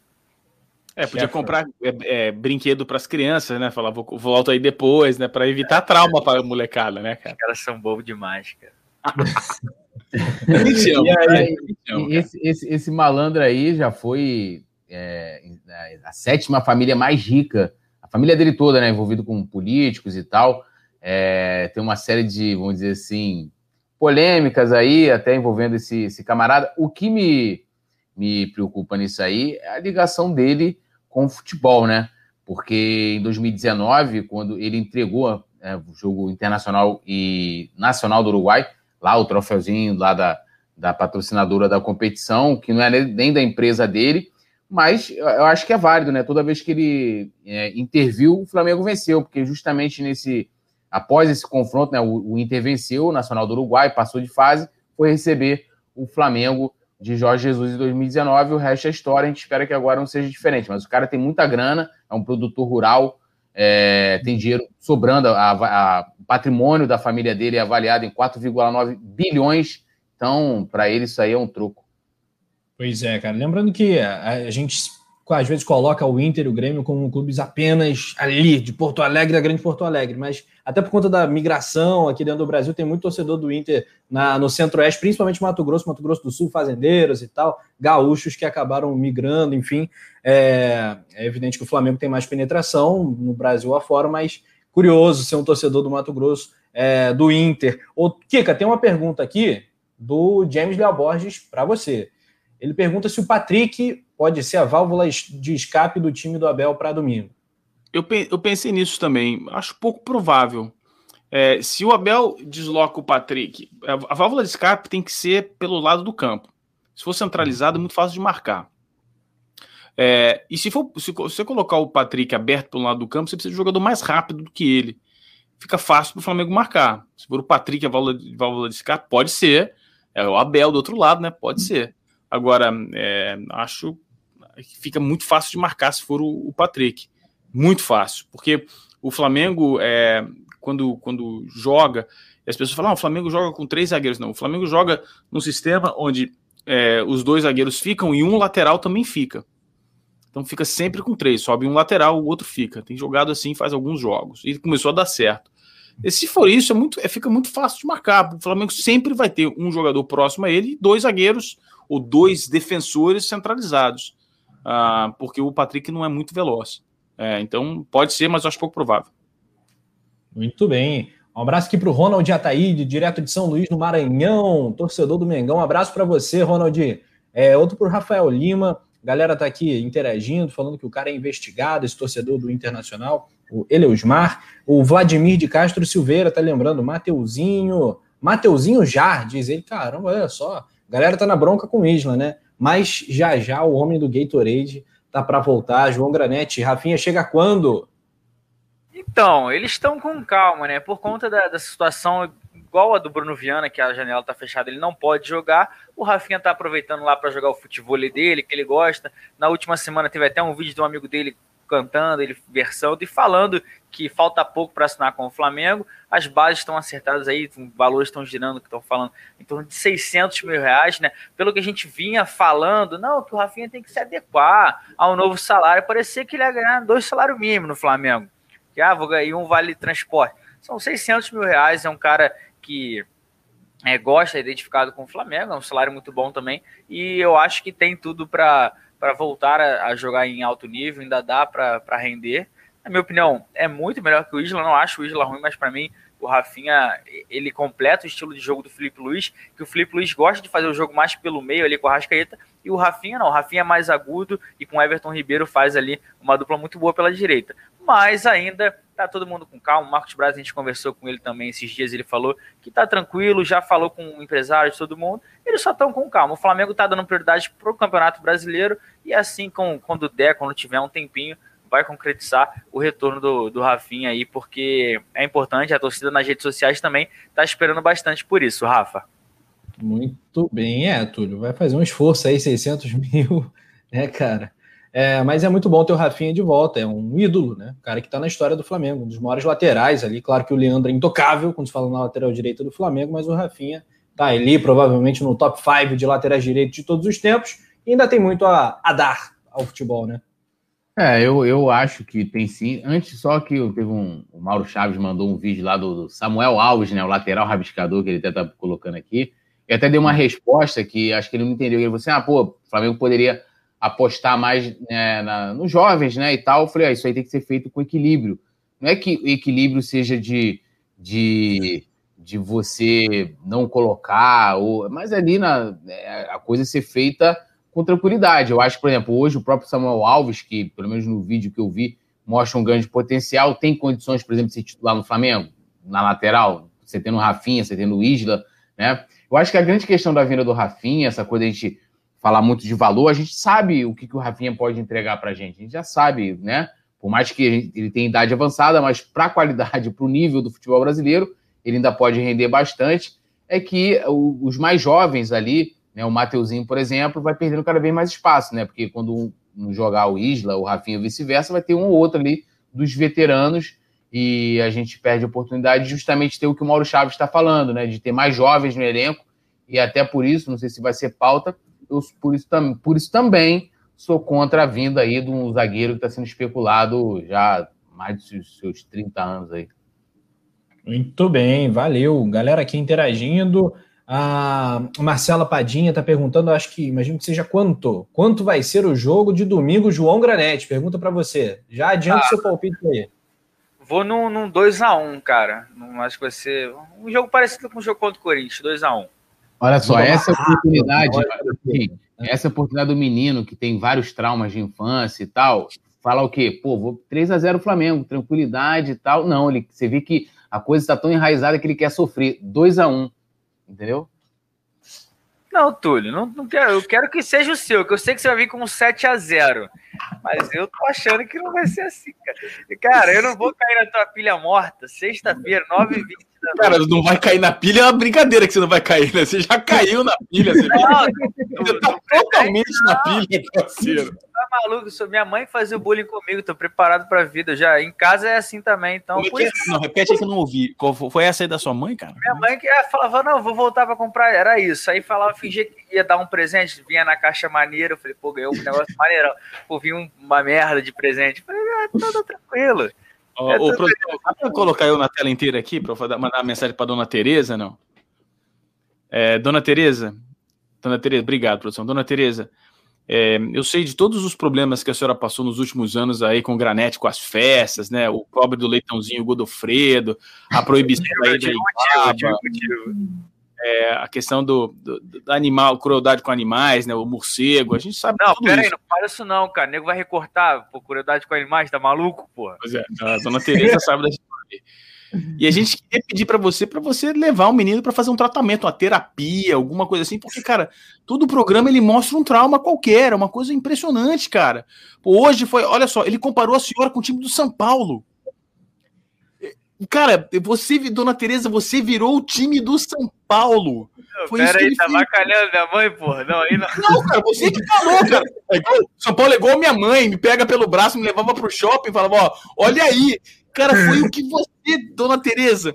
Por favor, ainda dá para recuperar o menino. Ele tá cheio de problema. Quando, quando a câmera desligada aqui, o moleque tremendo, assim, é complicado. Dona Tereza, por favor, acerta aí uma terapia, a gente vai fazer uma vaquinha. Galera aí do Coluna, vai ter o Bravo, o Bravinho e o Ajude o, o JP pra gente pagar a terapia do moleque, cara, porque realmente acabou. Obrigado pelo seu espaço.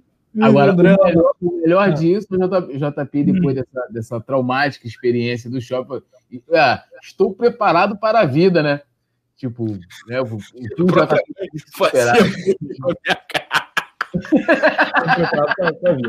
Olha aqui, rapaziada. É Essa o seguinte... frase foi, foi mano. Coitado do moleque. O moleque sentava na cadeira na quarta série, a professora falava assim: granete, ele começava a fazer xixi de medo, né? o, o, o, JP parece aquele menino. Aí vai assim, aí, aí tá lá, né? A mãe dava a bola pro JP, dona Tereza, aí o JP vinha correndo. Já voltou, meu filho? É, mamãe, estou exausto. É. Coitado. O, o Nós na fita, né, Túlio? Essa, essa até porque não, ele, tá, ele, tá, ele tá bolado, porque assim, ele rolou um papo aqui no chat que eu não queria entrar, mas já que ele tá rindo, tipo assim, ah, que piada é essa? Que o JP come rápido. Então logo a gente entende que o JP tem mania de fazer as coisas de maneira muito rápida, né? Então, por isso que eu estou falando que ele foi jogar bola, já muito rapidamente ele cansou e voltou para a mãe dele falando: estou exausto. Olha, então vou... calma. Olha só. Vou aqui para o Alan Siqueira do chat. Alan Siqueira fala, sou de Fortaleza, não perco a narração do Coluna, com o João, poeta Tule, narração pé quente. Valeu, parceiro. Esse cara sabe tudo, sabe das coisas. O Alan, um abraço para você. O Eduardo Souza fala, o Ceni precisa de tempo, né? Vai ter gente falando que você tá passando pano, hein? Mas eu concordo, acho que ele precisa de tempo também. O Mauro Chaves fala, estudou em colégio de freiras aqui em Jacarepaguá. Aí, rapaz, ele já. Outro já... trauma, mais um trauma. É, é, é, mais trauma, é verdade, o Rainha era colégio de freiras. Ah, aí, colégio não. Lembra da palmatória? JP, aquele menino Peralta, muito esperto, fazia vários. Repro... Eu vou falar um negócio que eu sei que eu vou me arrepender, mas eu reprovei na catequese, para ter uma ideia. o cara reprovou na catequese. Meu Deus do céu, cara. Meu Deus.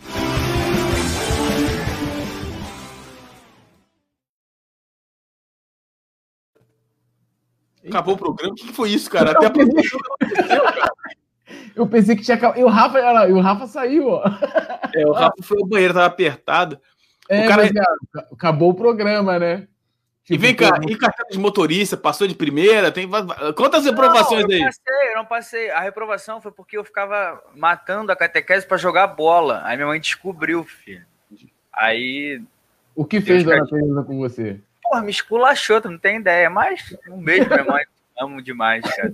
Tereza, obrigado aí. Cara, eu não sei se o programa acabou, não. Eu vou, eu vou ficar. Não, não, não, tá ao vivo a parada. É, porque, cara. Porque quando a gente acaba aqui de vez em quando, o Túlio fala uns negócios aí que se vai no ar, é cancelamento vem do Túlio. O que, que, o pessoal vai achar de mim aí, cara? Como, como, como o pessoal vai, vai julgar a minha pessoa? Eu, uma pessoa tão tranquila, serena, equilibrada, entendeu? Eu reprovei, mas é, acontece, que a história é pra contar, vambora. Meu Deus do céu, olha só. Consegui fazer faculdade, pô. Passei na, de primeira na de motorista. A catequese que foi um pouco pegado, aqui, mas a gente se acertou depois. Eu o fiz o programa. O próximo madrugadão a gente vai falar, vai ser o seguinte: reprovações na vida de João.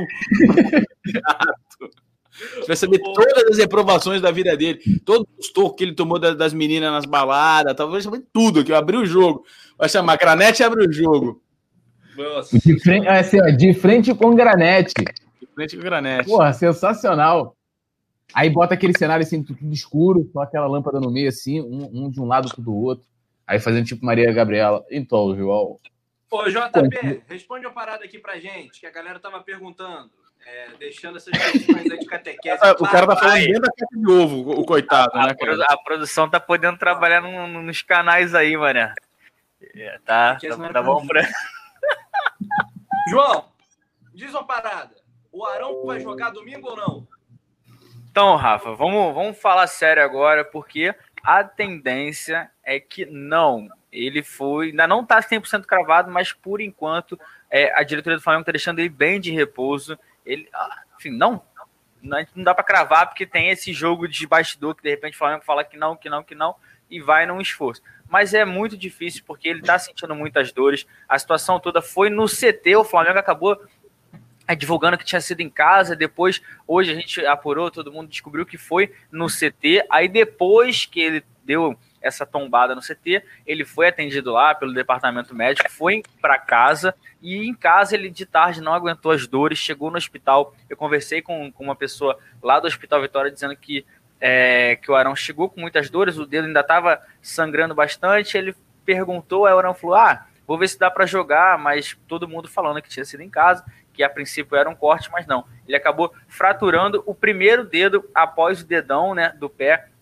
E uhum. por isso é complicado, é uma região ali, se ele leva, por exemplo, um pisão, pode agravar a lesão, e o Flamengo não está é, querendo arriscar, tá assim, praticamente descartou, já disse que não joga, mas a gente não sabe, é um jogo decisivo, de repente tenta, não, a gente não pode cravar, mas está muito difícil realmente porque é uma região delicada, onde ele está sentindo muitas dores, como eu, como eu falei, ele, ele machucou no CT, foi para casa para ver, não aguentou de dor durante a tarde, por isso no início da noite de ontem, ele deu entrada no hospital, passou a noite por lá e foi acompanhado pelo doutor Márcio Tanuri, Rafa. Posso, posso fazer uma observação aí, Rafa? falou que hoje o papo da meia-noite vai render, somos todos JP, é o papo da meia-noite Obrigado. Tiraram a introdução. Não, eu, vou, eu vou ler. Aquela, a Rebeca Ferreira mandou um papo falando que. É, mandou um superchat falando que hoje o papo da meia-noite vai render. Hashtag somos todos JP.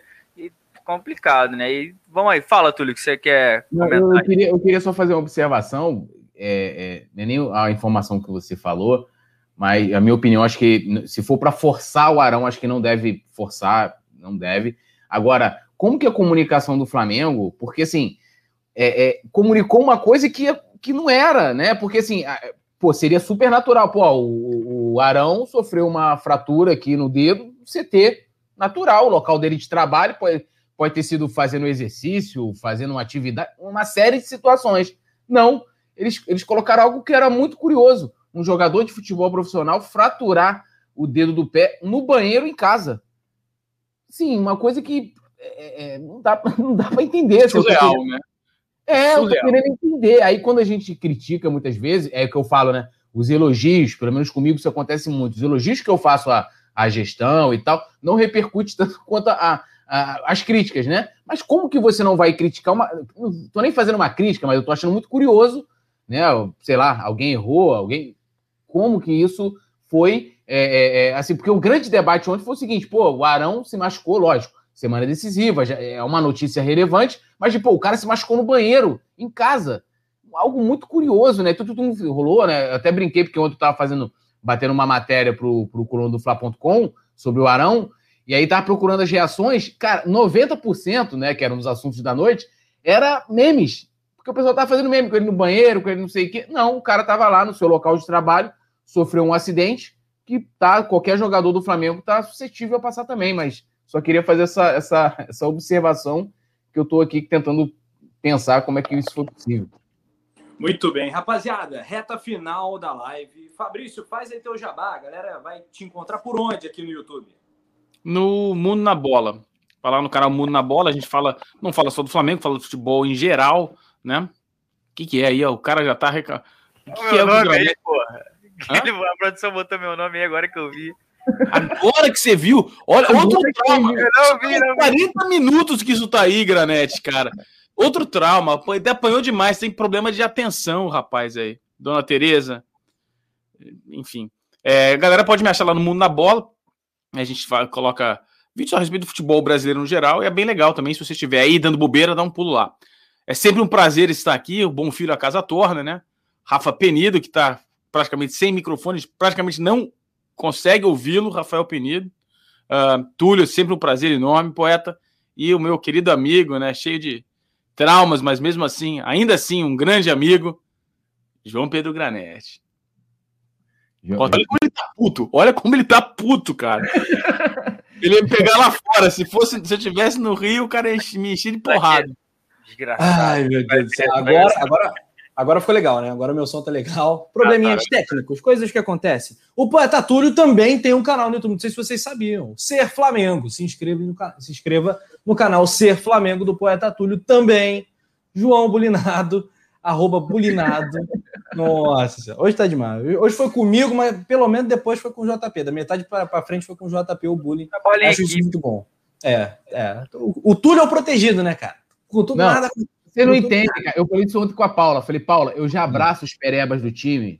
Ah, nego não gosta do Lincoln. É o Lincoln que eu vou gostar, é o Lincoln que eu vou defender. O Dome eu já vou abraçar o Dome porque já não vão fazer bullying comigo, entendeu? Tipo, ah lá, eu falo mesmo, ah, gosto. Aí se a produção for mudar meu nome aqui, vai ser o nome que eu vou utilizar mesmo. Então, assim, para mim não tem problema nenhum. Vou botar é, o poeta do anão do Game of Thrones. Eu tenho aí. figurinha com a minha cara do, do, do, anão do Game of Thrones. Eu abraço, não tem problema nenhum. Entendeu? Eu quero dizer que eu sou muito fã também do JP. JP, não leve nada disso que o Kika falou, inclusive trazendo revelações aqui pra gente que ninguém sabia, que fez com que você nos dissesse, nos trouxesse essa pérola, que infelizmente você foi reprovado na igreja. E não vamos te reprovar jamais por isso, hein? Jamais. Abaixe o preconceito contra o João. Estamos contigo, João. Muito bem. Somos todos João, e com essas palavras aqui, eu vou passar a bola para o João Granete, o cara da reportagem do Mengão, para ele encerrar a live de hoje. Valeu, produção, Nação Rubro-Negra. Amanhã tem mais, é resenha pré-Flamengo e Inter. O cara foi reprovado na catequese. é isso, pode encerrar, produção. Vou dar tchau hoje também, não tô bolado. Ai, caralho.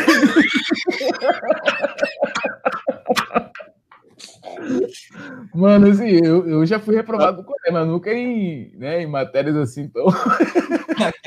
Matemática, física, né, cara? É... Mas foi por falta, cara. Não foi, não foi porque eu ah, não entendi o que, que tinha que fazer. Você não ia ajo ajoelhar para rezar, né?